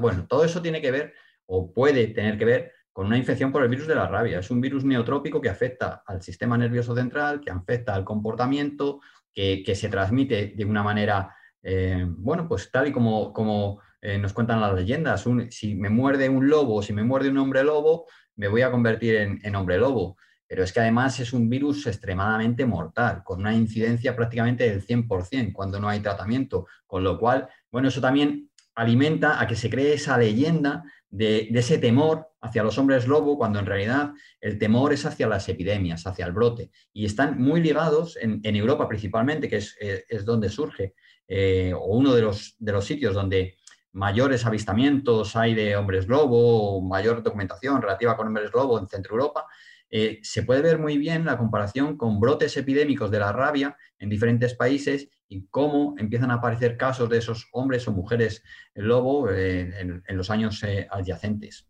Esto, claro, engarza muy bien. Estaba pensando, según lo decías, y hablabas del desconocimiento con la microbiología, que es, tu, que es tu especialidad. Claro, en el momento en el que esta gente descubre el motivo por el que ocurre esto que acabas de comentar, claro, la, la narrativa cambia completamente. Es la noche y el día. Cambia completamente. Tú date cuenta, los hombres lobos aparecen a lo largo de los siglos. E, esas epidemias de hombres lobo en el siglo XV, en el siglo XVI, siglo XVII, en Europa también el vampirismo en el siglo XVII, y sin embargo, los microorganismos se descubren en, el siglo XVII, XVIII se empieza a saber más, pero los virus se descubren más tarde. Eh, con lo cual, bueno, se sabe que hay unas enfermedades, que algo eh, ocurre, pero no se tiene constancia de, esos agentes patógenos. Es imposible relacionarlo porque no se tiene ese conocimiento, con lo cual la explicación, pues, tiene que, siempre tendemos a explicar las cosas, tenemos que intentar comprenderlas, tenemos que intentar razonarlas. Y por eso, bueno, las explicaciones derivan en diferentes vertientes que muchas veces son eh, leyendas. Raúl, pero además Tú sabes que ese fenómeno, el fenómeno del lobisome, está en el concreto caso de España muy, muy asociado con la región gallega.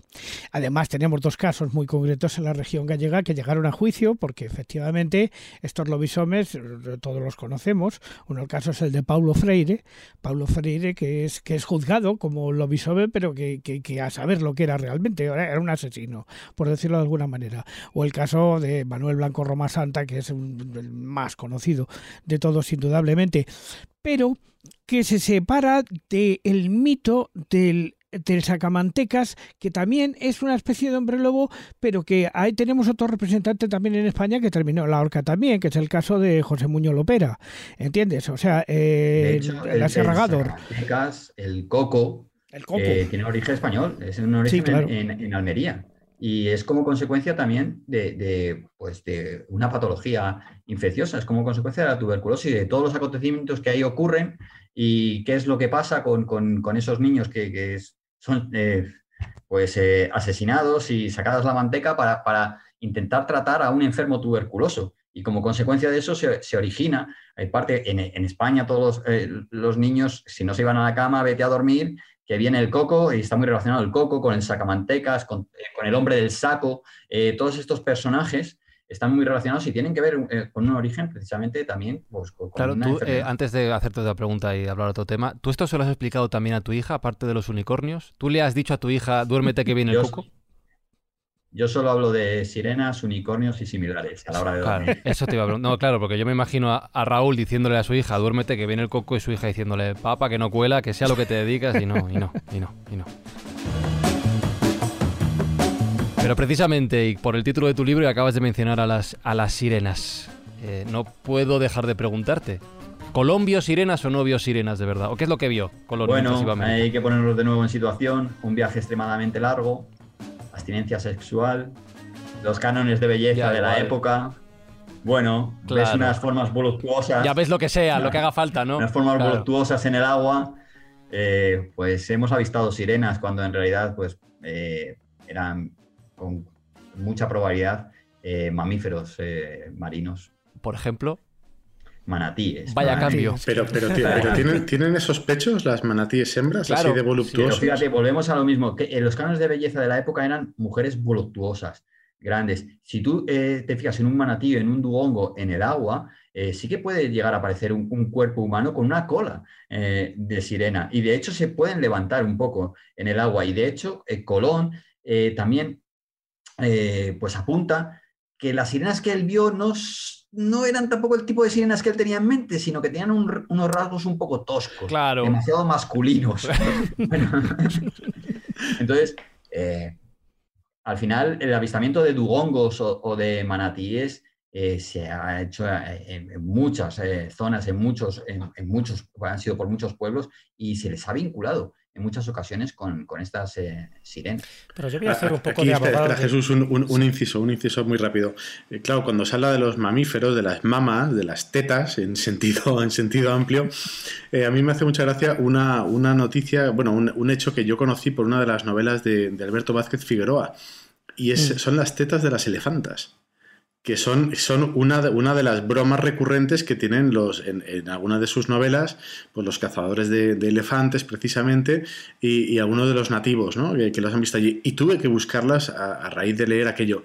Y efectivamente, cuando tú ves a una elefanta, que además también a veces se pueden poner de pie, como esté, como esté criando, como esté cría, tiene dos, tiene un escote que ni Pamela Anderson, ¿eh? Redondas, perfectas, turgentes, tremendas. Entonces, como le pille, como le pille con, con, esa abstinencia un viaje largo, igual también hay, hay sirenas terrestres, ¿no? Sí, sí, un poquito así a lo lejos, visto, bueno, eh, virar el barco que vamos para allá. O con varias cervezas. Claro, lo, lo, que no me explico es lo del pelazo. ¿El pelazo por dónde lo, lo ven? Sí, Yo creo que Raúl ha puesto el dedo en la llaga. imaginación. Ya, Le, mucho, mucho. Raúl ha puesto el dedo en la llaga en la existencia de mamíferos dentro del mar, claro. Si no hubiera mamíferos dentro del mar, que parece que es una cosa más bien de tipo terrestre, pues no se hubiera alimentado la imaginación de los hombres de alguna manera, pero es que hay muchas especies de mamíferos dentro del mar. Y siempre por pensamos las en la ballenas, misma, eh, sí. la ballena, las orcas, o sea, es que son mamíferos. Joder, ¿Qué le vamos a hacer? Pues así. Y tienen pechos parecidos a los de las mujeres terrestres, de alguna Cerramos manera. El capítulo pechos, Jesús, que ibas a decir algo bueno, antes bueno, de este... No, iba a decir que eso, que me iba a convertir ahora solo momentáneamente en abogado del diablo y te quería hacer una pregunta, Raúl, porque claro, estamos hablando de Cristóbal Colón, hay otras personas que han avistado sirenas, por ejemplo, Henry Hudson o incluso John Smith, que luego se convirtió en el gobernador de la colonia de Virginia en el siglo XVII. Todos ellos dijeron que habían visto sirenas. Muchos son marineros. Entonces, mi pregunta como abogado del diablo es, ¿tú crees que un marinero no sabe distinguir un dugongo, un manatí de lo que era una sirena? Es decir, por muy eh, desesperado sexualmente que esté, es decir, no, no, es un poco cuestionar la inteligencia de estos marineros diciendo, fíjate, no saben distinguir un, un barbo de un salmón. Eh, pero el hecho es, eh, Jesús, es, ¿habían visto algún dugongo alguna vez? ¿Habían visto algún manatí alguna Pero vez? ya estaban clasificados, ya eran conocidos, no era una especie desconocida en aquella época.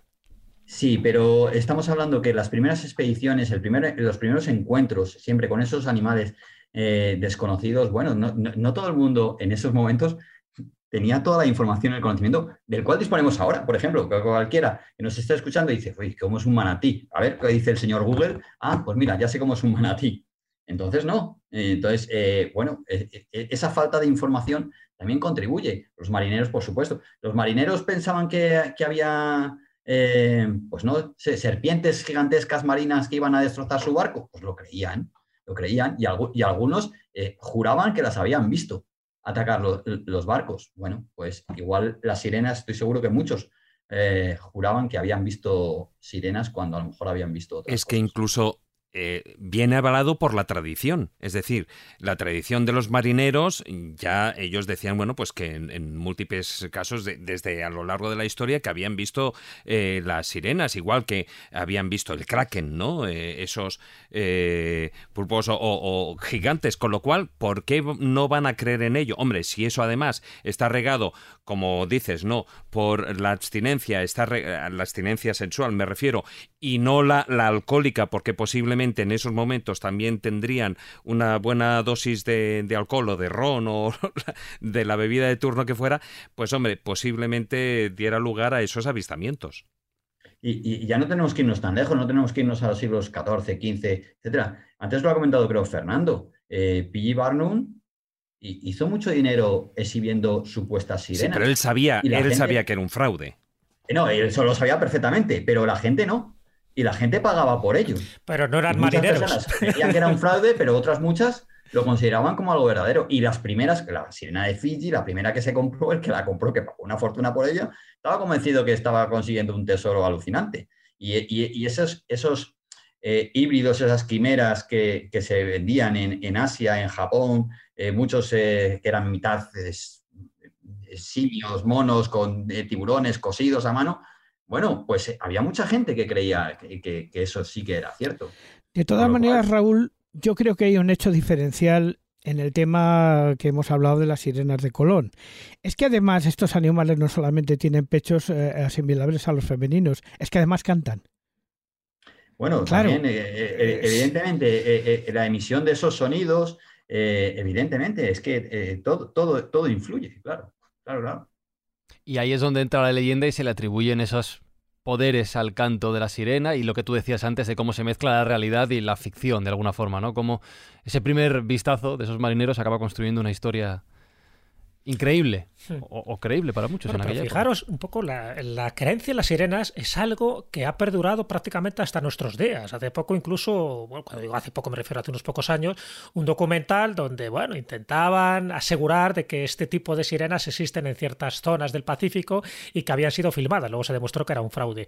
Pero ¿por qué digo que es una creencia reiterada a lo largo del tiempo? Porque incluso eh, grandes científicos, eh, como el jesuita Anastasio Kircher, ya él comentaba que dentro de, la creencia en animales, él no creía, por ejemplo, en el grifo, en el dragón y tal, pero él sí creía, por ejemplo, en la sirena. Y como él, pues tantos y tantos, bueno, de esos protozólogos que había en aquella época, porque no le repugnaba a la conciencia y no le repugnaba a la biología el que pudieran existir criaturas de este tipo que fueran sinuosas, que fueran seductoras. De hecho, ya sabes que luego en la simbología románica, las sirenas, cuando las esculpen en los capiteles o los canecillos, lo que intenta representar es eso, la seducción que tiene eh, este tipo de seres para que caigas en el pecado, que caigas en las redes del mal, etcétera, etcétera.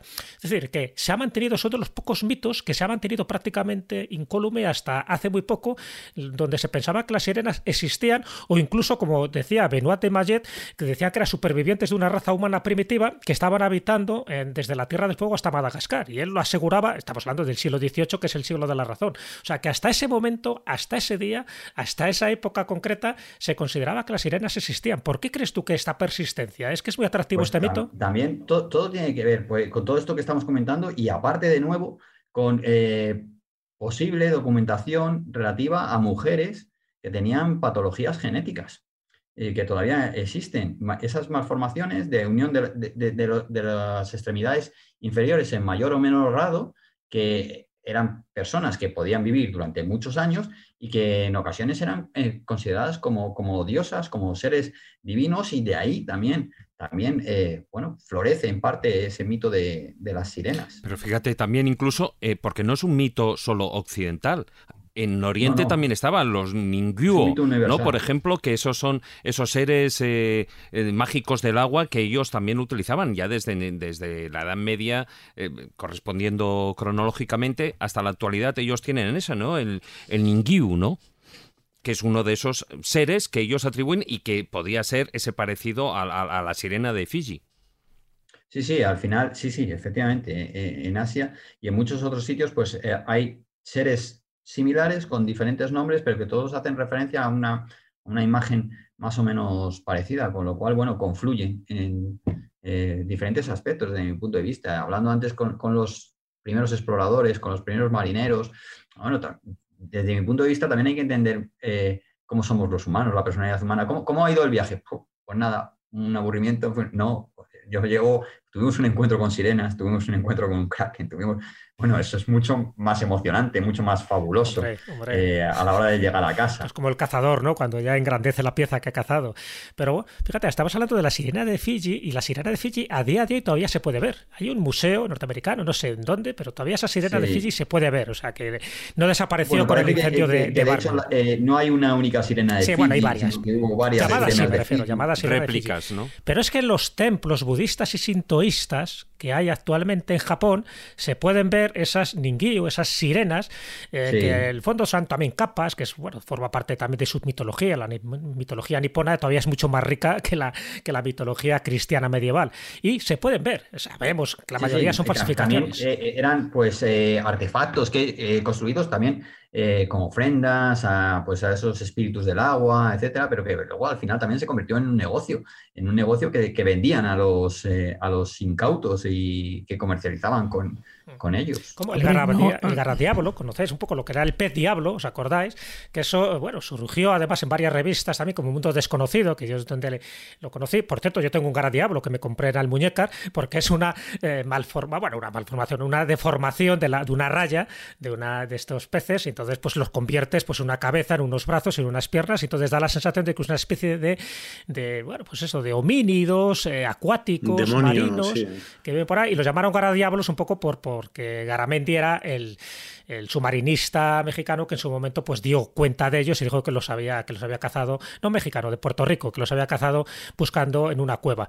Bueno, pues eso al final la gente se lo creyó y de hecho se convirtió en un souvenir. Y yo cuando lo vi en una, en una tienda de, de pues me lo compré y encantado de la vida dentro de mis museos de rarezas tener un cara diablo, pero en su momento se pensaba que era un ejemplar de una especie desconocida al estilo del Lovecraft, ¿no? que vivía en alguna parte remota del océano y que estaba ahí esperando su mejor momento para colonizar la Tierra.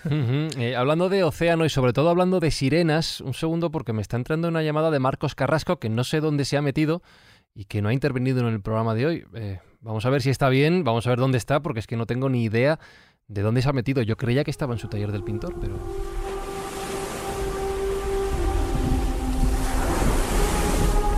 Ah, Ulises, Ulises, ha sido el único ser humano que ha oído el canto de las sirenas el único ser humano que ha sobrevivido a estos seres acuáticos que devoraban a los incautos y se dejaban seducir por sus artimañas, te has librado de que te arrastraran al fondo del mar para ahogarte.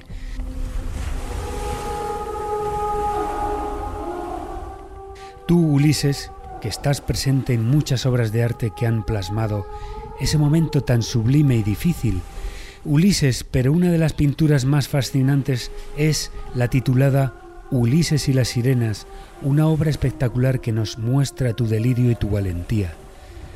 La realizó un pintor victoriano llamado Herbert James Draper, que te inmortalizó justo en el momento que ordenaste que te ataran al mástil de tu barco, con la intención de escuchar el canto seductor de las sirenas.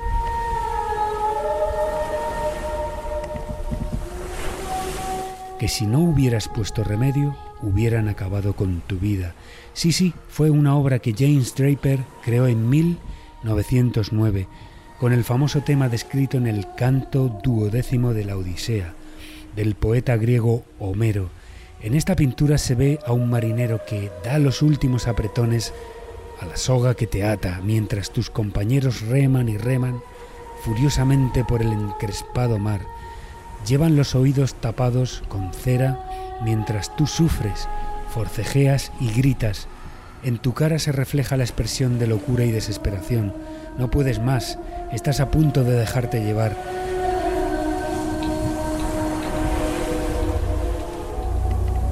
Pero las cuerdas te sujetan como habías ordenado a la tripulación. En ese momento, que el pintor ha congelado muy bien en el tiempo, un grupo de sirenas trepan por la borda de la embarcación, haciendo sonar sus irresistibles y melodiosas voces.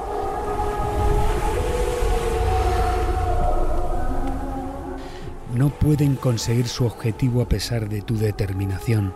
Ellas, con expresión seductora y malvada, rectan mostrando la tremenda transformación. La mitad de sus cuerpos todavía con colas de pez se van convirtiendo en bellísimas sirenas y ahora seres con una feminidad extraña que cantan y cantan todavía más fuerte.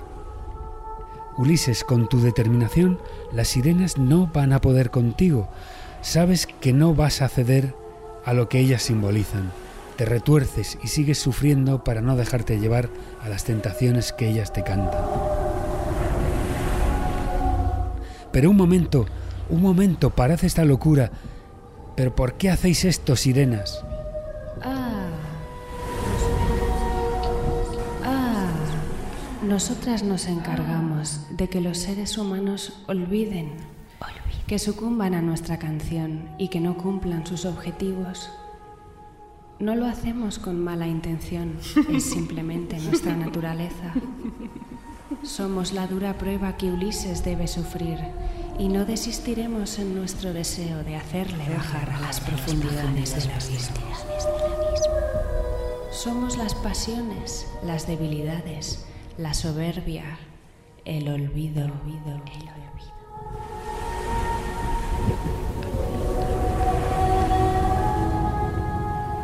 Pero Ulises tiene un camino importante que recorrer. Tiene que regresar al hogar, a Ítaca. Por favor, es muy importante que vuelva. Parad, parad esta locura y sumergíos. Nadie, nadie se resiste a nuestro canto. Ningún ser humano hasta ahora ha podido escapar. Su naturaleza endeble se deja fácilmente acariciar por las adulaciones, por el engaño. Un momento. ¿Qué está pasando? Los marineros no se dejan seducir. No les hace efecto nuestro sonido. Son inmunes a nuestro canto. La nave se aleja. La nave se aleja.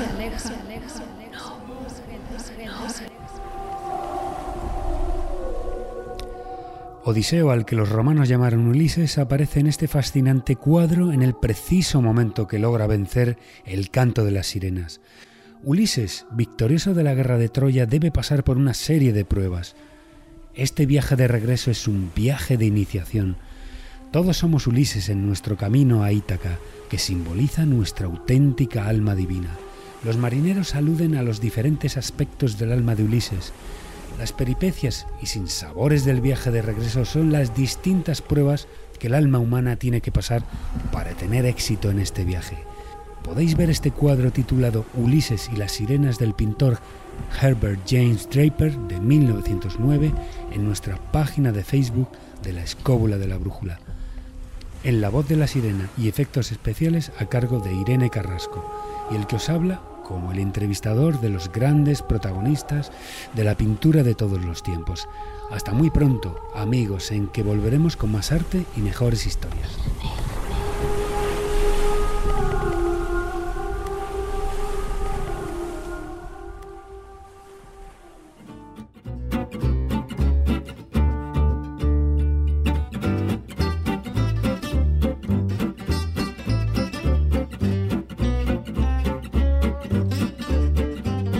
Vaya viajecito, gracias Marcos.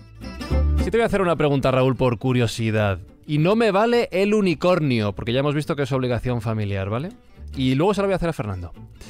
Si tuvieras la oportunidad de demostrar la existencia de uno de estos animales que bien hemos tocado en el programa o que hayas conocido cuya existencia no esté demostrada, ¿cuál sería? ¿Cuál te gustaría? ¿Hay alguno que tengas entre ceja y ceja?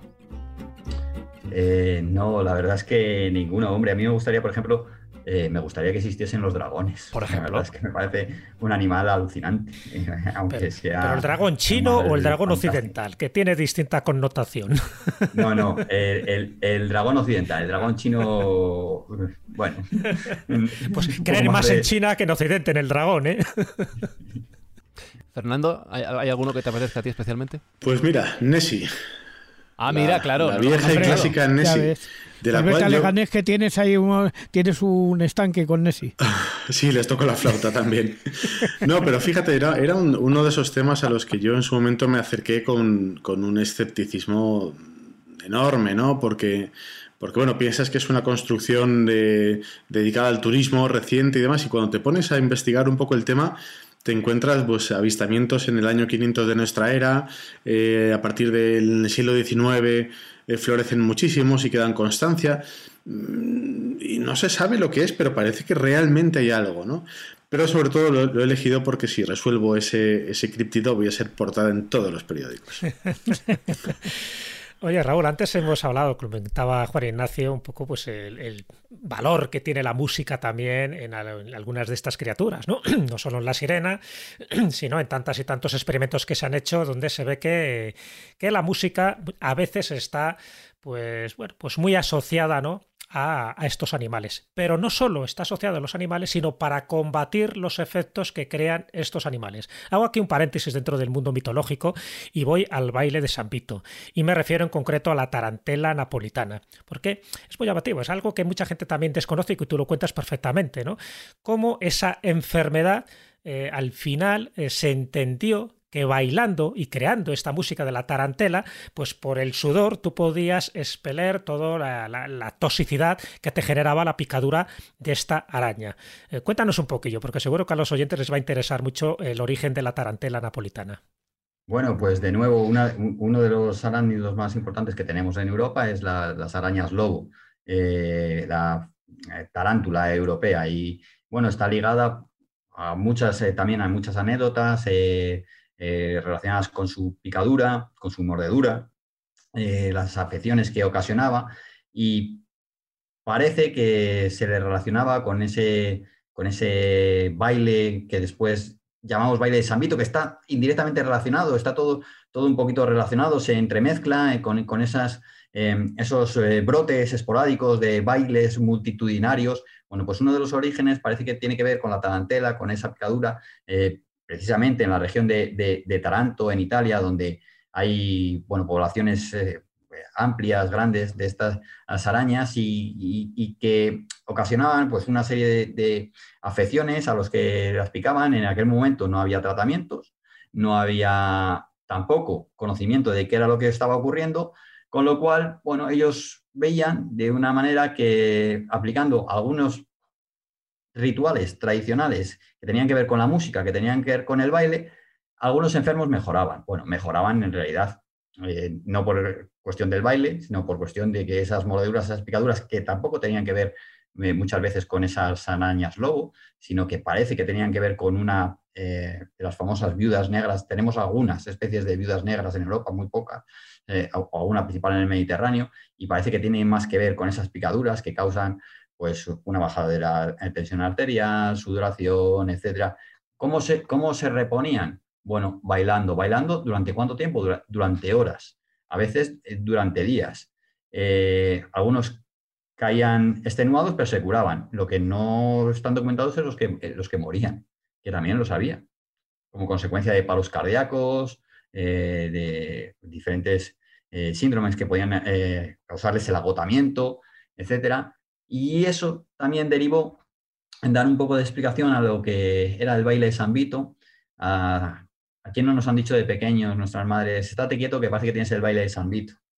Bueno, pues todo eso tenía que ver y en realidad está relacionado también con una enfermedad autoinmune, eh, que es el corea de Sigdan, provocada por una bacteria como consecuencia de intentar curar esa enfermedad, de nuevo desconocida, no se sabía de dónde venía, de nuevo se apelaba a lo divino, a encomendarse a los santos, en este caso a San Vito, el cual parecía que tenía algún tipo de remedio curativo para aquellos que, manifestaban las enfermedades. En realidad está todo relacionado, está todo entrecruzado. Esa falta de conocimiento de la que hablábamos antes, esa falta de, de poder explicar eh, las situaciones, porque no se conocían los microorganismos, porque no se conocía cuáles son los efectos de las arañas, eh, de las picaduras de, de las arañas, pues intentamos darle una interpretación, intentamos buscar un remedio con los medios que teníamos en ese momento. De todas En este maneras, caso, el Raúl, y la- y- y la no solo en Italia, en España, porque por ejemplo David sabe esta letra y se la sabe muy bien. La tarántula bicho muy malo, no se mata con piedra ni palo. Que huye y se mete por todos. De, hecho, hay casos documentados en, España, en el, libro pongo alguno, y, hay zarzuelas. Exactamente. Que, se basan en eso. Claro, esto precisamente. de Jerónimo eh, Jiménez. Claro, exactamente, que es la letra de la tarántula. Además, hay un momento en el que se dice: Maldita la araña que tiene en la barriga, pinta una guitarra, es lo que es la, la tarántula, y dice: Bailando se cura tan hondo dolor. Es decir, claro, claro. Eh, es, eh, eh, Maldita la araña que a mí me picó. La araña hacía pensar que, bueno, el remedio te lo decía la propia araña. ¿Cuál era el remedio? La música, tocar música, esa, tocar esa guitarra, tocar la flauta, tocar diferentes instrumentos y bailar y bailar y bailar hasta expulsar el veneno del cuerpo. De hecho, cuando estabais contando lo de la tarantela, a mí me venía a la mente la película del padrino cuando se va eh, se va eh, bueno, eh, Al Pacino, el, no recuerdo cómo, si es Vito o, ya qué personaje es el que, el que dentro de la saga, se va a Sicilia precisamente y se casa y entonces tocan la, tarantela, que es esa, esa canción muy, muy característica de y se ponen a bailarla todos durante toda la tarde, en la, creo que en la boda, ¿no? Y era, y era muy, muy llamativa.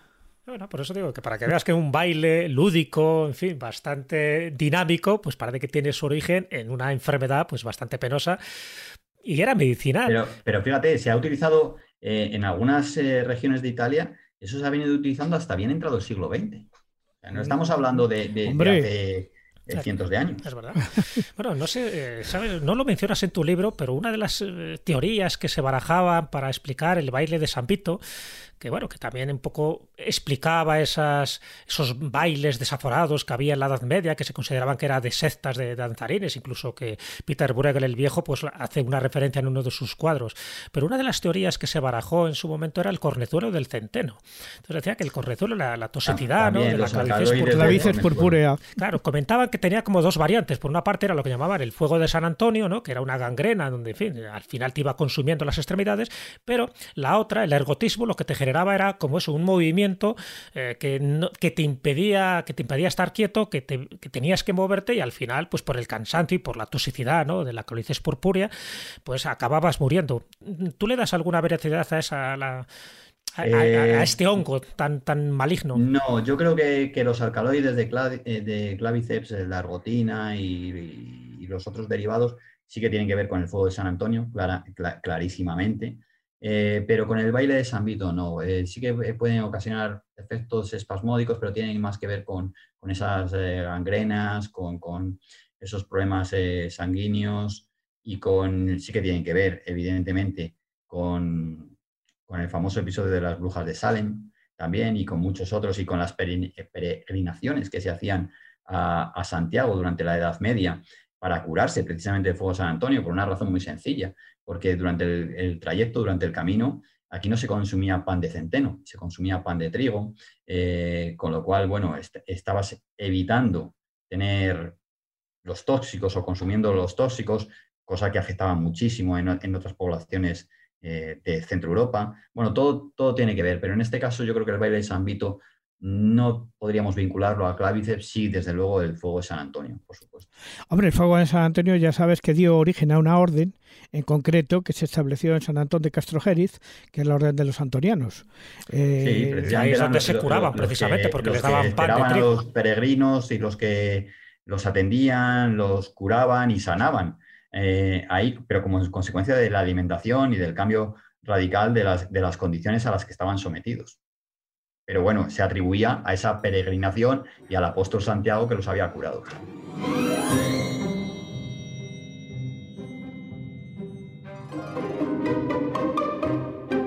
Venga, Raúl, una, de las dudas o de las cuestiones que a mí más me, más me intriga es qué opinas tú de, ese chupacabras que se ha convertido en el máximo exponente de la criptozoología moderna, vinculado a todo lo extraño, a fenómeno ovni, a todo lo raro que uno se puede imaginar. Y, a ver, ¿qué, piensas tú que puede ser? Bueno, yo intento darle una explicación porque es en la que creo. Esa explicación en el libro es, la, eh, me parece verosímil. Eh, y, me coinciden los tiempos de los mayores avistamientos con qué es lo que ha pasado, con, de nuevo, volvemos a entrar en juego una especie animal, en este caso también afectada por una patología, son los coyotes, las sarnas. Si vemos a un coyote sarnoso, el pobre eh, es un animal desfigurado que, vamos, que si nos lo encontramos por la noche, mm, eh, poco menos que salimos huyendo porque nos hemos encontrado con el demonio. Eh, un animal que evidentemente debilitado por la enfermedad busca presas fáciles. Las presas más fáciles son los animales domésticos, gallinas, etcétera. Bueno, pues al final, dentro de, un ámbito muy concreto, muy reducido, desde, desde, un primer momento, luego sí que es verdad que se internacionaliza ese, ese mito esa leyenda, eh, pero eh, sinceramente eh, yo creo que una posible explicación es verosímil, es la que, la que intento aportar y que tiene que ver con, esos coyotes desgraciados. Además, claro, no, es que me chocaba porque siempre se, se le representaba más caminando a dos patas muchas veces, ¿no? Entonces era como... Sí, pero fíjate, ahí, es curioso porque precisamente eh, él lo esboza en el libro, pero yo creo que ahí está dando en el clavo, sobre todo porque el lugar de origen es Puerto Rico. En Puerto Rico no solo está el observatorio de, Arecibo, donde además empieza todo el tema también relacionado con, con, el proyecto SETI, sino que además es donde en el año 1995 resulta que eh, bueno, se estrena una película que tiene lugar allí, precisamente, en Puerto Rico y en la zona de Arecibo. Esa película es, especies o aquí se dijo como especies, bueno, el término en inglés, ¿no?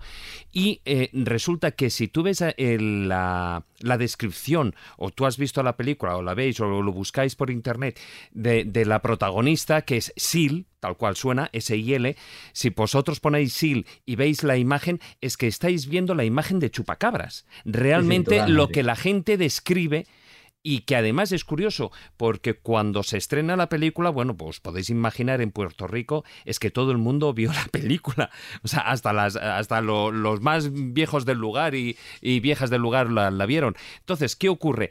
Em, yo no sé si la teoría o la hipótesis de los coyotes infectados por esa sarna sarcóptica pues es posible. Yo me imagino que es muy viable y sobre todo si se han encontrado pues eh, a nivel biológico se han encontrado restos ¿no? de, esos de algún animal muerto con sarna en la zona, lo cual eso ya vendría prácticamente a sellar lo que es el caso. Eh, el hecho de que luego posteriormente pues se fuera se internacionalizara es decir apareciera el fenómeno del chupacabras también en otras regiones de, Centro y Sudamérica bueno pues eso mismo lo hemos visto con un montón de, otros casos. Por ejemplo las panteras negras que de repente estaban em, recorriendo el territorio español o el territorio francés por ejemplo no que decían que eran que estaban libres. Yo creo que hasta cierto punto eh, bueno pues también hay, hay esa parte de, bueno, pues de que a todos, entre comillas, nos gusta el misterio y que, bueno, pues eh, que los misterios también corren de una manera natural por el boca y, oídos, ¿no? Sí, pero fíjate, comentabas el tema de las panteras y también hay un, asunto y es que el, elemento humano lo distorsiona todo, ¿eh? porque ahora tienes en Colombia una, población de, hipopótamos que está medrando perfectamente, que son los que eran de, de Pablo Escobar, del narcotraficante, y, claro, y tienes, por ejemplo, con el tema de arqueología, ¿no? Cuando aparece una pieza egipcia, por ejemplo, en Zaragoza, en el río, ¿no? Dice, ¿de dónde ha salido esto? Pues igual de un coleccionista romano, que para los romanos coleccionaban arte antiguo, que era el arte egipcio para ellos, ¿no? Pues las panteras, pues ¿quién te dice a ti que no sea de un, de un tipo que tiene una en su finca eh, sin haberla dado de alta y se le ha escapado. Sí, pero precisamente yo recuerdo cuando apareció todo el fenómeno eh, de, las panteras y que, además, bueno, teníamos compañeros que lo estaban investigando de primera mano y em, resulta que, bueno, al principio se eh, estaba por, por las tierras gallegas, luego por el norte, por la zona del País Vasco también estaban. Entonces ya de repente es que se estaba viendo de al mismo tiempo en cinco o seis zonas e incluso había traspasado las fronteras y ya se veía también en, los pastos de, Francia. ¿no? Entonces, mm, llega un momento en el que yo no sé si eso es real o si es que el fenómeno, igual que las leyendas, corren como la pólvora. Bueno, hay, es que hay fenómenos que, mm, que no, no son leyendas, son reales, sino simplemente son fruto de la casualidad o del despiste. Hubo un tiempo que de la reserva del Rincón, que creó Félix Rodríguez de la Fuente hace muchos años, se escaparon unos, unos mandriles y se fueron monte arriba. Entonces empezaron a aparecer mandriles por la provincia de Ávila entonces, claro, la gente dice, bueno, ¿y aquí qué pinta un mandril? Pero es que se habían escapado de la reserva del Rincón, claro. ¿Entiendes? Los habían traído de África y se habían escapado así, simplemente. Bueno, en el caso de la película de especies, pues precisamente eh, ese, ese animal femenino y con unas formas muy curvilíneas, pues eh, y muy peligrosas, por cierto, pues se escapa precisamente de un laboratorio. Ir asociadas. Claro, claro. Pues se escapó de un laboratorio humano, precisamente, claro, ¿cómo no?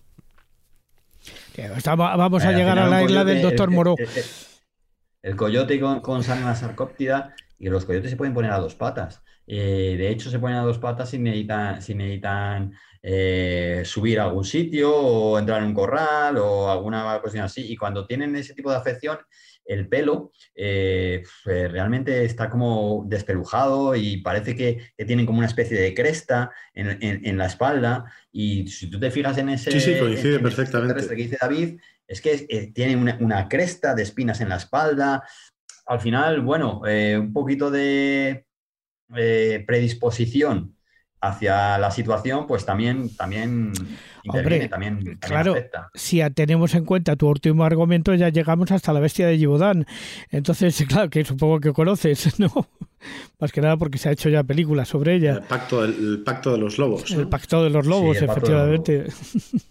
Pues de bichitos, de bichejos y de bicharracos, desde microorganismos a grandes animales descubiertos o aún por descubrir, y fíjate que hemos hablado de orangutanes hace bien poco, de kraken y de, y de todas estas bacterias y virus.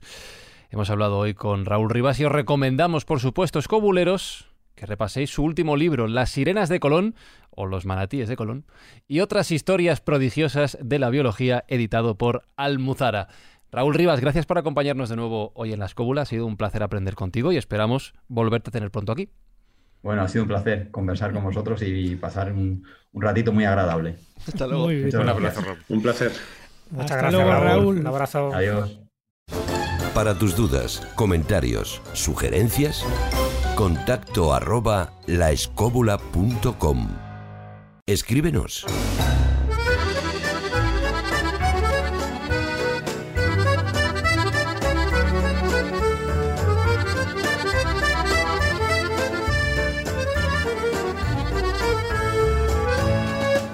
Y de bichos, bichejos, bicharracos o de unos seres desconocidos vamos a hablar en la Wikipepa de Pepa Yausas, que ya sabéis que cada semana nos recomienda una película relacionada con el asunto del programa que estamos tratando.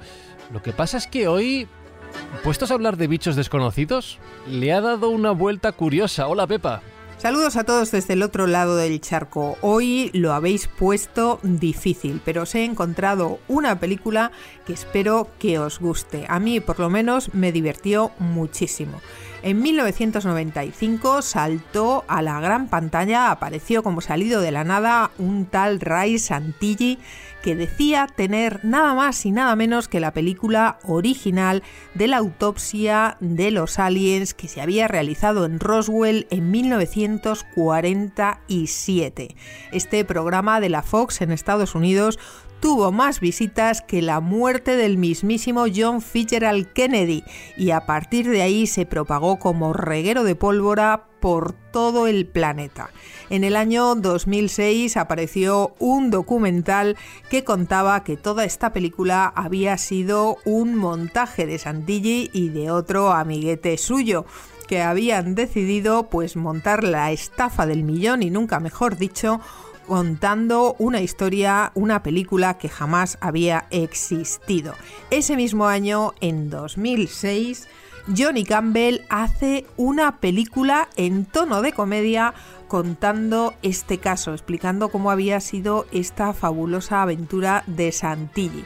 Así que ahí tenéis esa autopsia de un alien, una película británica del año 2006 que os va a divertir muchísimo y que os va a permitir también toda una serie de reflexiones sobre ese tema que tanto nos gusta a todos, que es Roswell, y del que cada uno de nosotros tenemos nuestra propia opinión particular. Y más allá de eso, os va a permitir reflexionar sobre ese fenómeno y ese mundo en el que estamos metidos, pues de la comunicación masiva, de las redes sociales, de las fake news y de tantas y tantas cosas.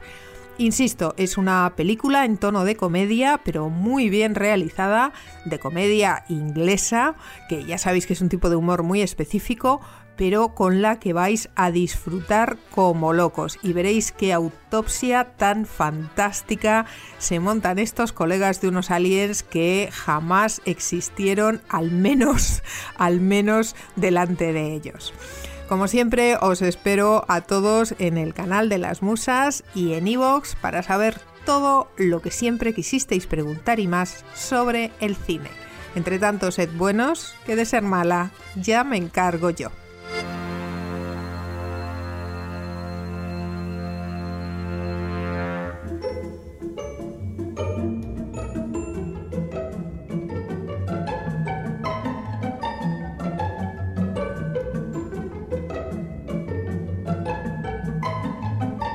Gracias Pepa y vamos a, diseccionar precisamente el final del programa que llega como siempre de la mano de Jesús Callejo y su cuento final. Bueno, cuento e historia real. Aquí no es un cuento propiamente dicho, sino que tiene que ver con un personaje histórico que existió, además que tuvo una gran relevancia a mediados del siglo pasado y que eh, su nombre eh, es igual que el de nuestro invitado. Eh, me refiero a Raúl Follero. Raúl Follero era licenciado en filosofía, eh, licenciado en Derecho, además por la Universidad de la Sorbona. Y un hombre con un talento increíble, ¿no? Se dedicó al periodismo, se dedicó a la abogacía, tenía talento y fortuna para dedicarse a lo que le diera la gana. Pero llegó un momento en que se dio cuenta de que había una enfermedad, eh, que por cierto también Raúl Rivas trata en su libro, que es la lepra, y pensó que se podía erradicar o por lo menos ayudar a los leprosos, porque él se, dio cuenta de que además de padecer la enfermedad de la lepra, eran leprosos, por lo tanto tenían como una doble marginación. Se consideraban como monstruos, ¿no? precisamente por la deformación que te hace esta enfermedad en la cara, en las manos, en las extremidades, etc. Y bueno, pues quiero contar una historia que él protagonizó y que me parece una historia pues bastante llamativa y muy dentro de la línea de, la filantropía que él ejerció Raúl Follero y, que he titulado esta historia que está basada, ya digo, en un hecho real, El hombre que quería dos aviones.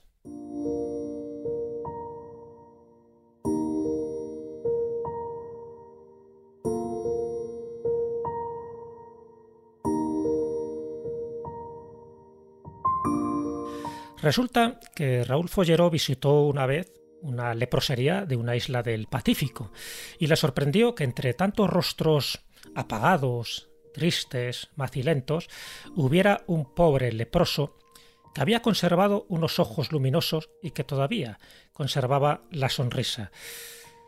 Y no entendía muy bien por qué era una excepción dentro de todos los que estaban allí paseando por el patio de esta leprosería de la isla del Pacífico. Y preguntó.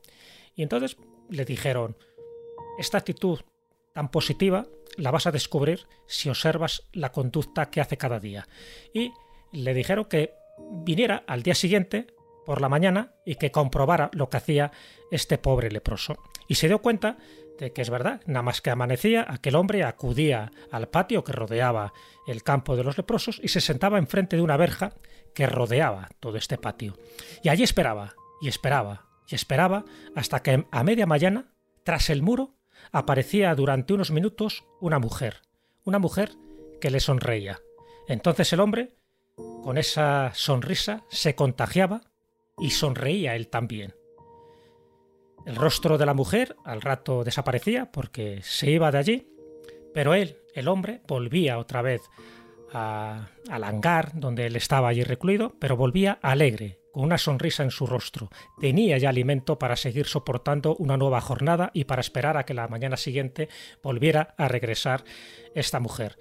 Esta mujer, este rostro, era el rostro de su esposa, que venía a verlo todos los días y que daba sentido a su vida. A este hombre le habían arrancado de su pueblo cuando adquirió la enfermedad de Hansen, la lepra, y le trasladaron a la leprosería a la fuerza. Y la mujer le siguió, le siguió hasta el poblado más cercano y acudía cada mañana para continuar expresándole su amor en silencio, en la lejanía, detrás de la verja. Al verla cada día, comentaba el leproso, yo sé que todavía vivo. El padre Raúl, como le llamaban, sabía que se podía erradicar esa enfermedad y escribió una vez una carta, y estamos hablando del 1 de septiembre de 1954, a los presidentes de la Unión Soviética y de Estados Unidos, y les dijo así, leo textualmente parte de esa carta, Dadme un avión, cada uno de ustedes un avión, uno de sus aviones de bombardeo, porque me he enterado de que cada uno de esos aparatos cuesta aproximadamente 5.000 millones de francos. He calculado que con el precio de dos de esos aviones de muerte, yo puedo generar mucha vida se puede cuidar a todos los leprosos del mundo. Por supuesto, os podéis imaginar que no le hicieron ni caso. El periodista Alejandro Fernández Pombo publicó un pequeño libro contando esta historia que la tituló El hombre que quería dos aviones. Para Raúl Folleró, amar era actuar, que en el fondo es una frase de Víctor Hugo. Le llamaban el vagabundo de la caridad. Folleró enriqueció su vida con dos consignas que tienen plena vigencia hoy en día y que además engloban perfectamente todos los aspectos de una solidaridad que está por encima de las religiones. Él decía cuando terminaba todas sus, todas sus charlas o discursos con dos frases, nadie puede ser feliz a solas y la única verdad es amarse. Ah, y solía repetir dos palabras que eran más que evidentes, amarse o desaparecer. No exageraba, porque vivir es haberse querido es sentirse querido.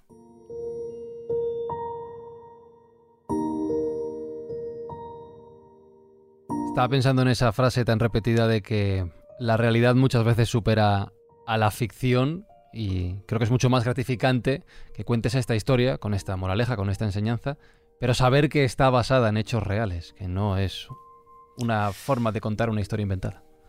Sí, por eso me llamó la atención, porque es verdad que Raúl Rivas en su libro habla también de la lepra, cuando en fin se refiere a otro tipo de casos que él analiza. Entonces me acordé, me acordé de Raúl Folleró, porque estamos hablando de alguien pues muy cercano, no estamos hablando del padre Damián, que también estuvo muy, muy implicado en, pues, curar la lepra en la isla de Molokai.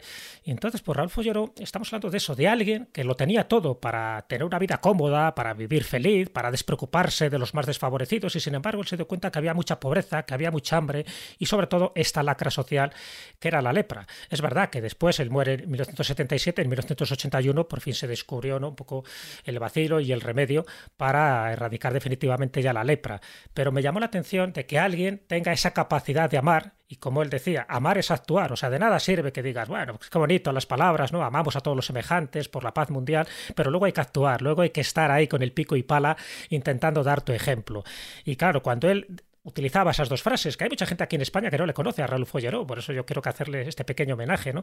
Cuando él utilizaba esa frase, ¿no? De nadie puede ser feliz a solas, eso es verdad, cuánta gente está muriendo sola, ¿no? Además, en esta pandemia. Y cuando decía que la única verdad es amarse, pues está claro que hay que amarse, pero hay que actuar, hay que amarse o desaparecer, porque es verdad que sin ese componente de unión, pues al final la especie humana lo tiene bastante difícil. Pero ese ejemplo, ¿no? Del hombre que quería dos aviones, este, esta pequeña novelita del periodista Alejandro Fernández Pompo, yo creo que indica muy bien lo que él quería. Si realmente la Unión Soviética y Estados Unidos hubiera solo destinado lo que cuesta uno de esos bombardeos para, eh, para dárselo a este hombre, a Raúl Folleró, claro que se hubiera erradicado no solo la lepra, sino cantidad de cosas. Este tipo de propuestas se hacen muchísimas veces y sin embargo nunca obtienen un, un beneficio. ¿Por qué? Porque el beneficio no es crematístico, porque el beneficio es un beneficio de amor, de solidaridad, de altruismo y eso por lo que se ve no cotiza mucho en bolsa. No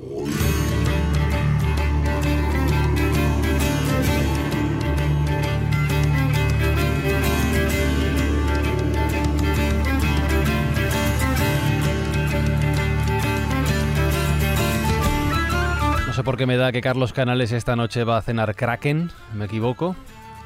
No, Creo que tiene un poco de amoníaco. para rebozarlo, para rebozarlo, para un bocate de calamares como que no va bien. Ah, cachis, me ha acertado, no. ¿Que Fernando López del Oso no va a apuntar por el chupacabras entonces?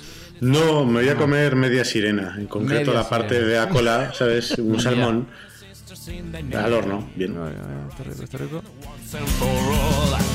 Creo que te han quitado media cena, David. Yo apostaba por la sirena para ti. Da igual, yo, es que soy más, yo soy más hombre, yo soy más hombre lobo. Juan Ignacio Cuesta va a cenar, ¿cómo se llamaba ese bicho que has dicho antes que no sabíamos qué era? Eh, este que he dicho yo que... ¿El blemia, ¿Las blemias? Esa, las blemias, esa. Unas blemias para Juan Ignacio. No, voy a cenar jamón. Ah, jamón, vale, perdón, perdón. ¿Y tú, Jesús, qué vas a cenar ya dentro de todo este menú? Pues hombre, yo con una oreja de gigante ya tengo para la cena, para el desayuno y para la comida de mañana. No veas tú qué oreja. Pues escobuleros, contadnos lo que vais a cenar. El otro día preguntaba por lo que íbamos a comer, no sé por qué me ha dado por terminar hoy con esto. Vuestro menú eh, mitológico, criptozoológico, lo que sea, en nuestras redes sociales, facebook.com barra la escóbula de la brújula, en Twitter arroba escobuleros y en nuestro correo electrónico contacto arroba. Volvemos en siete días con otro programa, con más historias y con mucho, mucho más aprendizaje. Saludos, besos, abrazos de Fran y Zuzquiza y hasta la semana que viene. Adiós.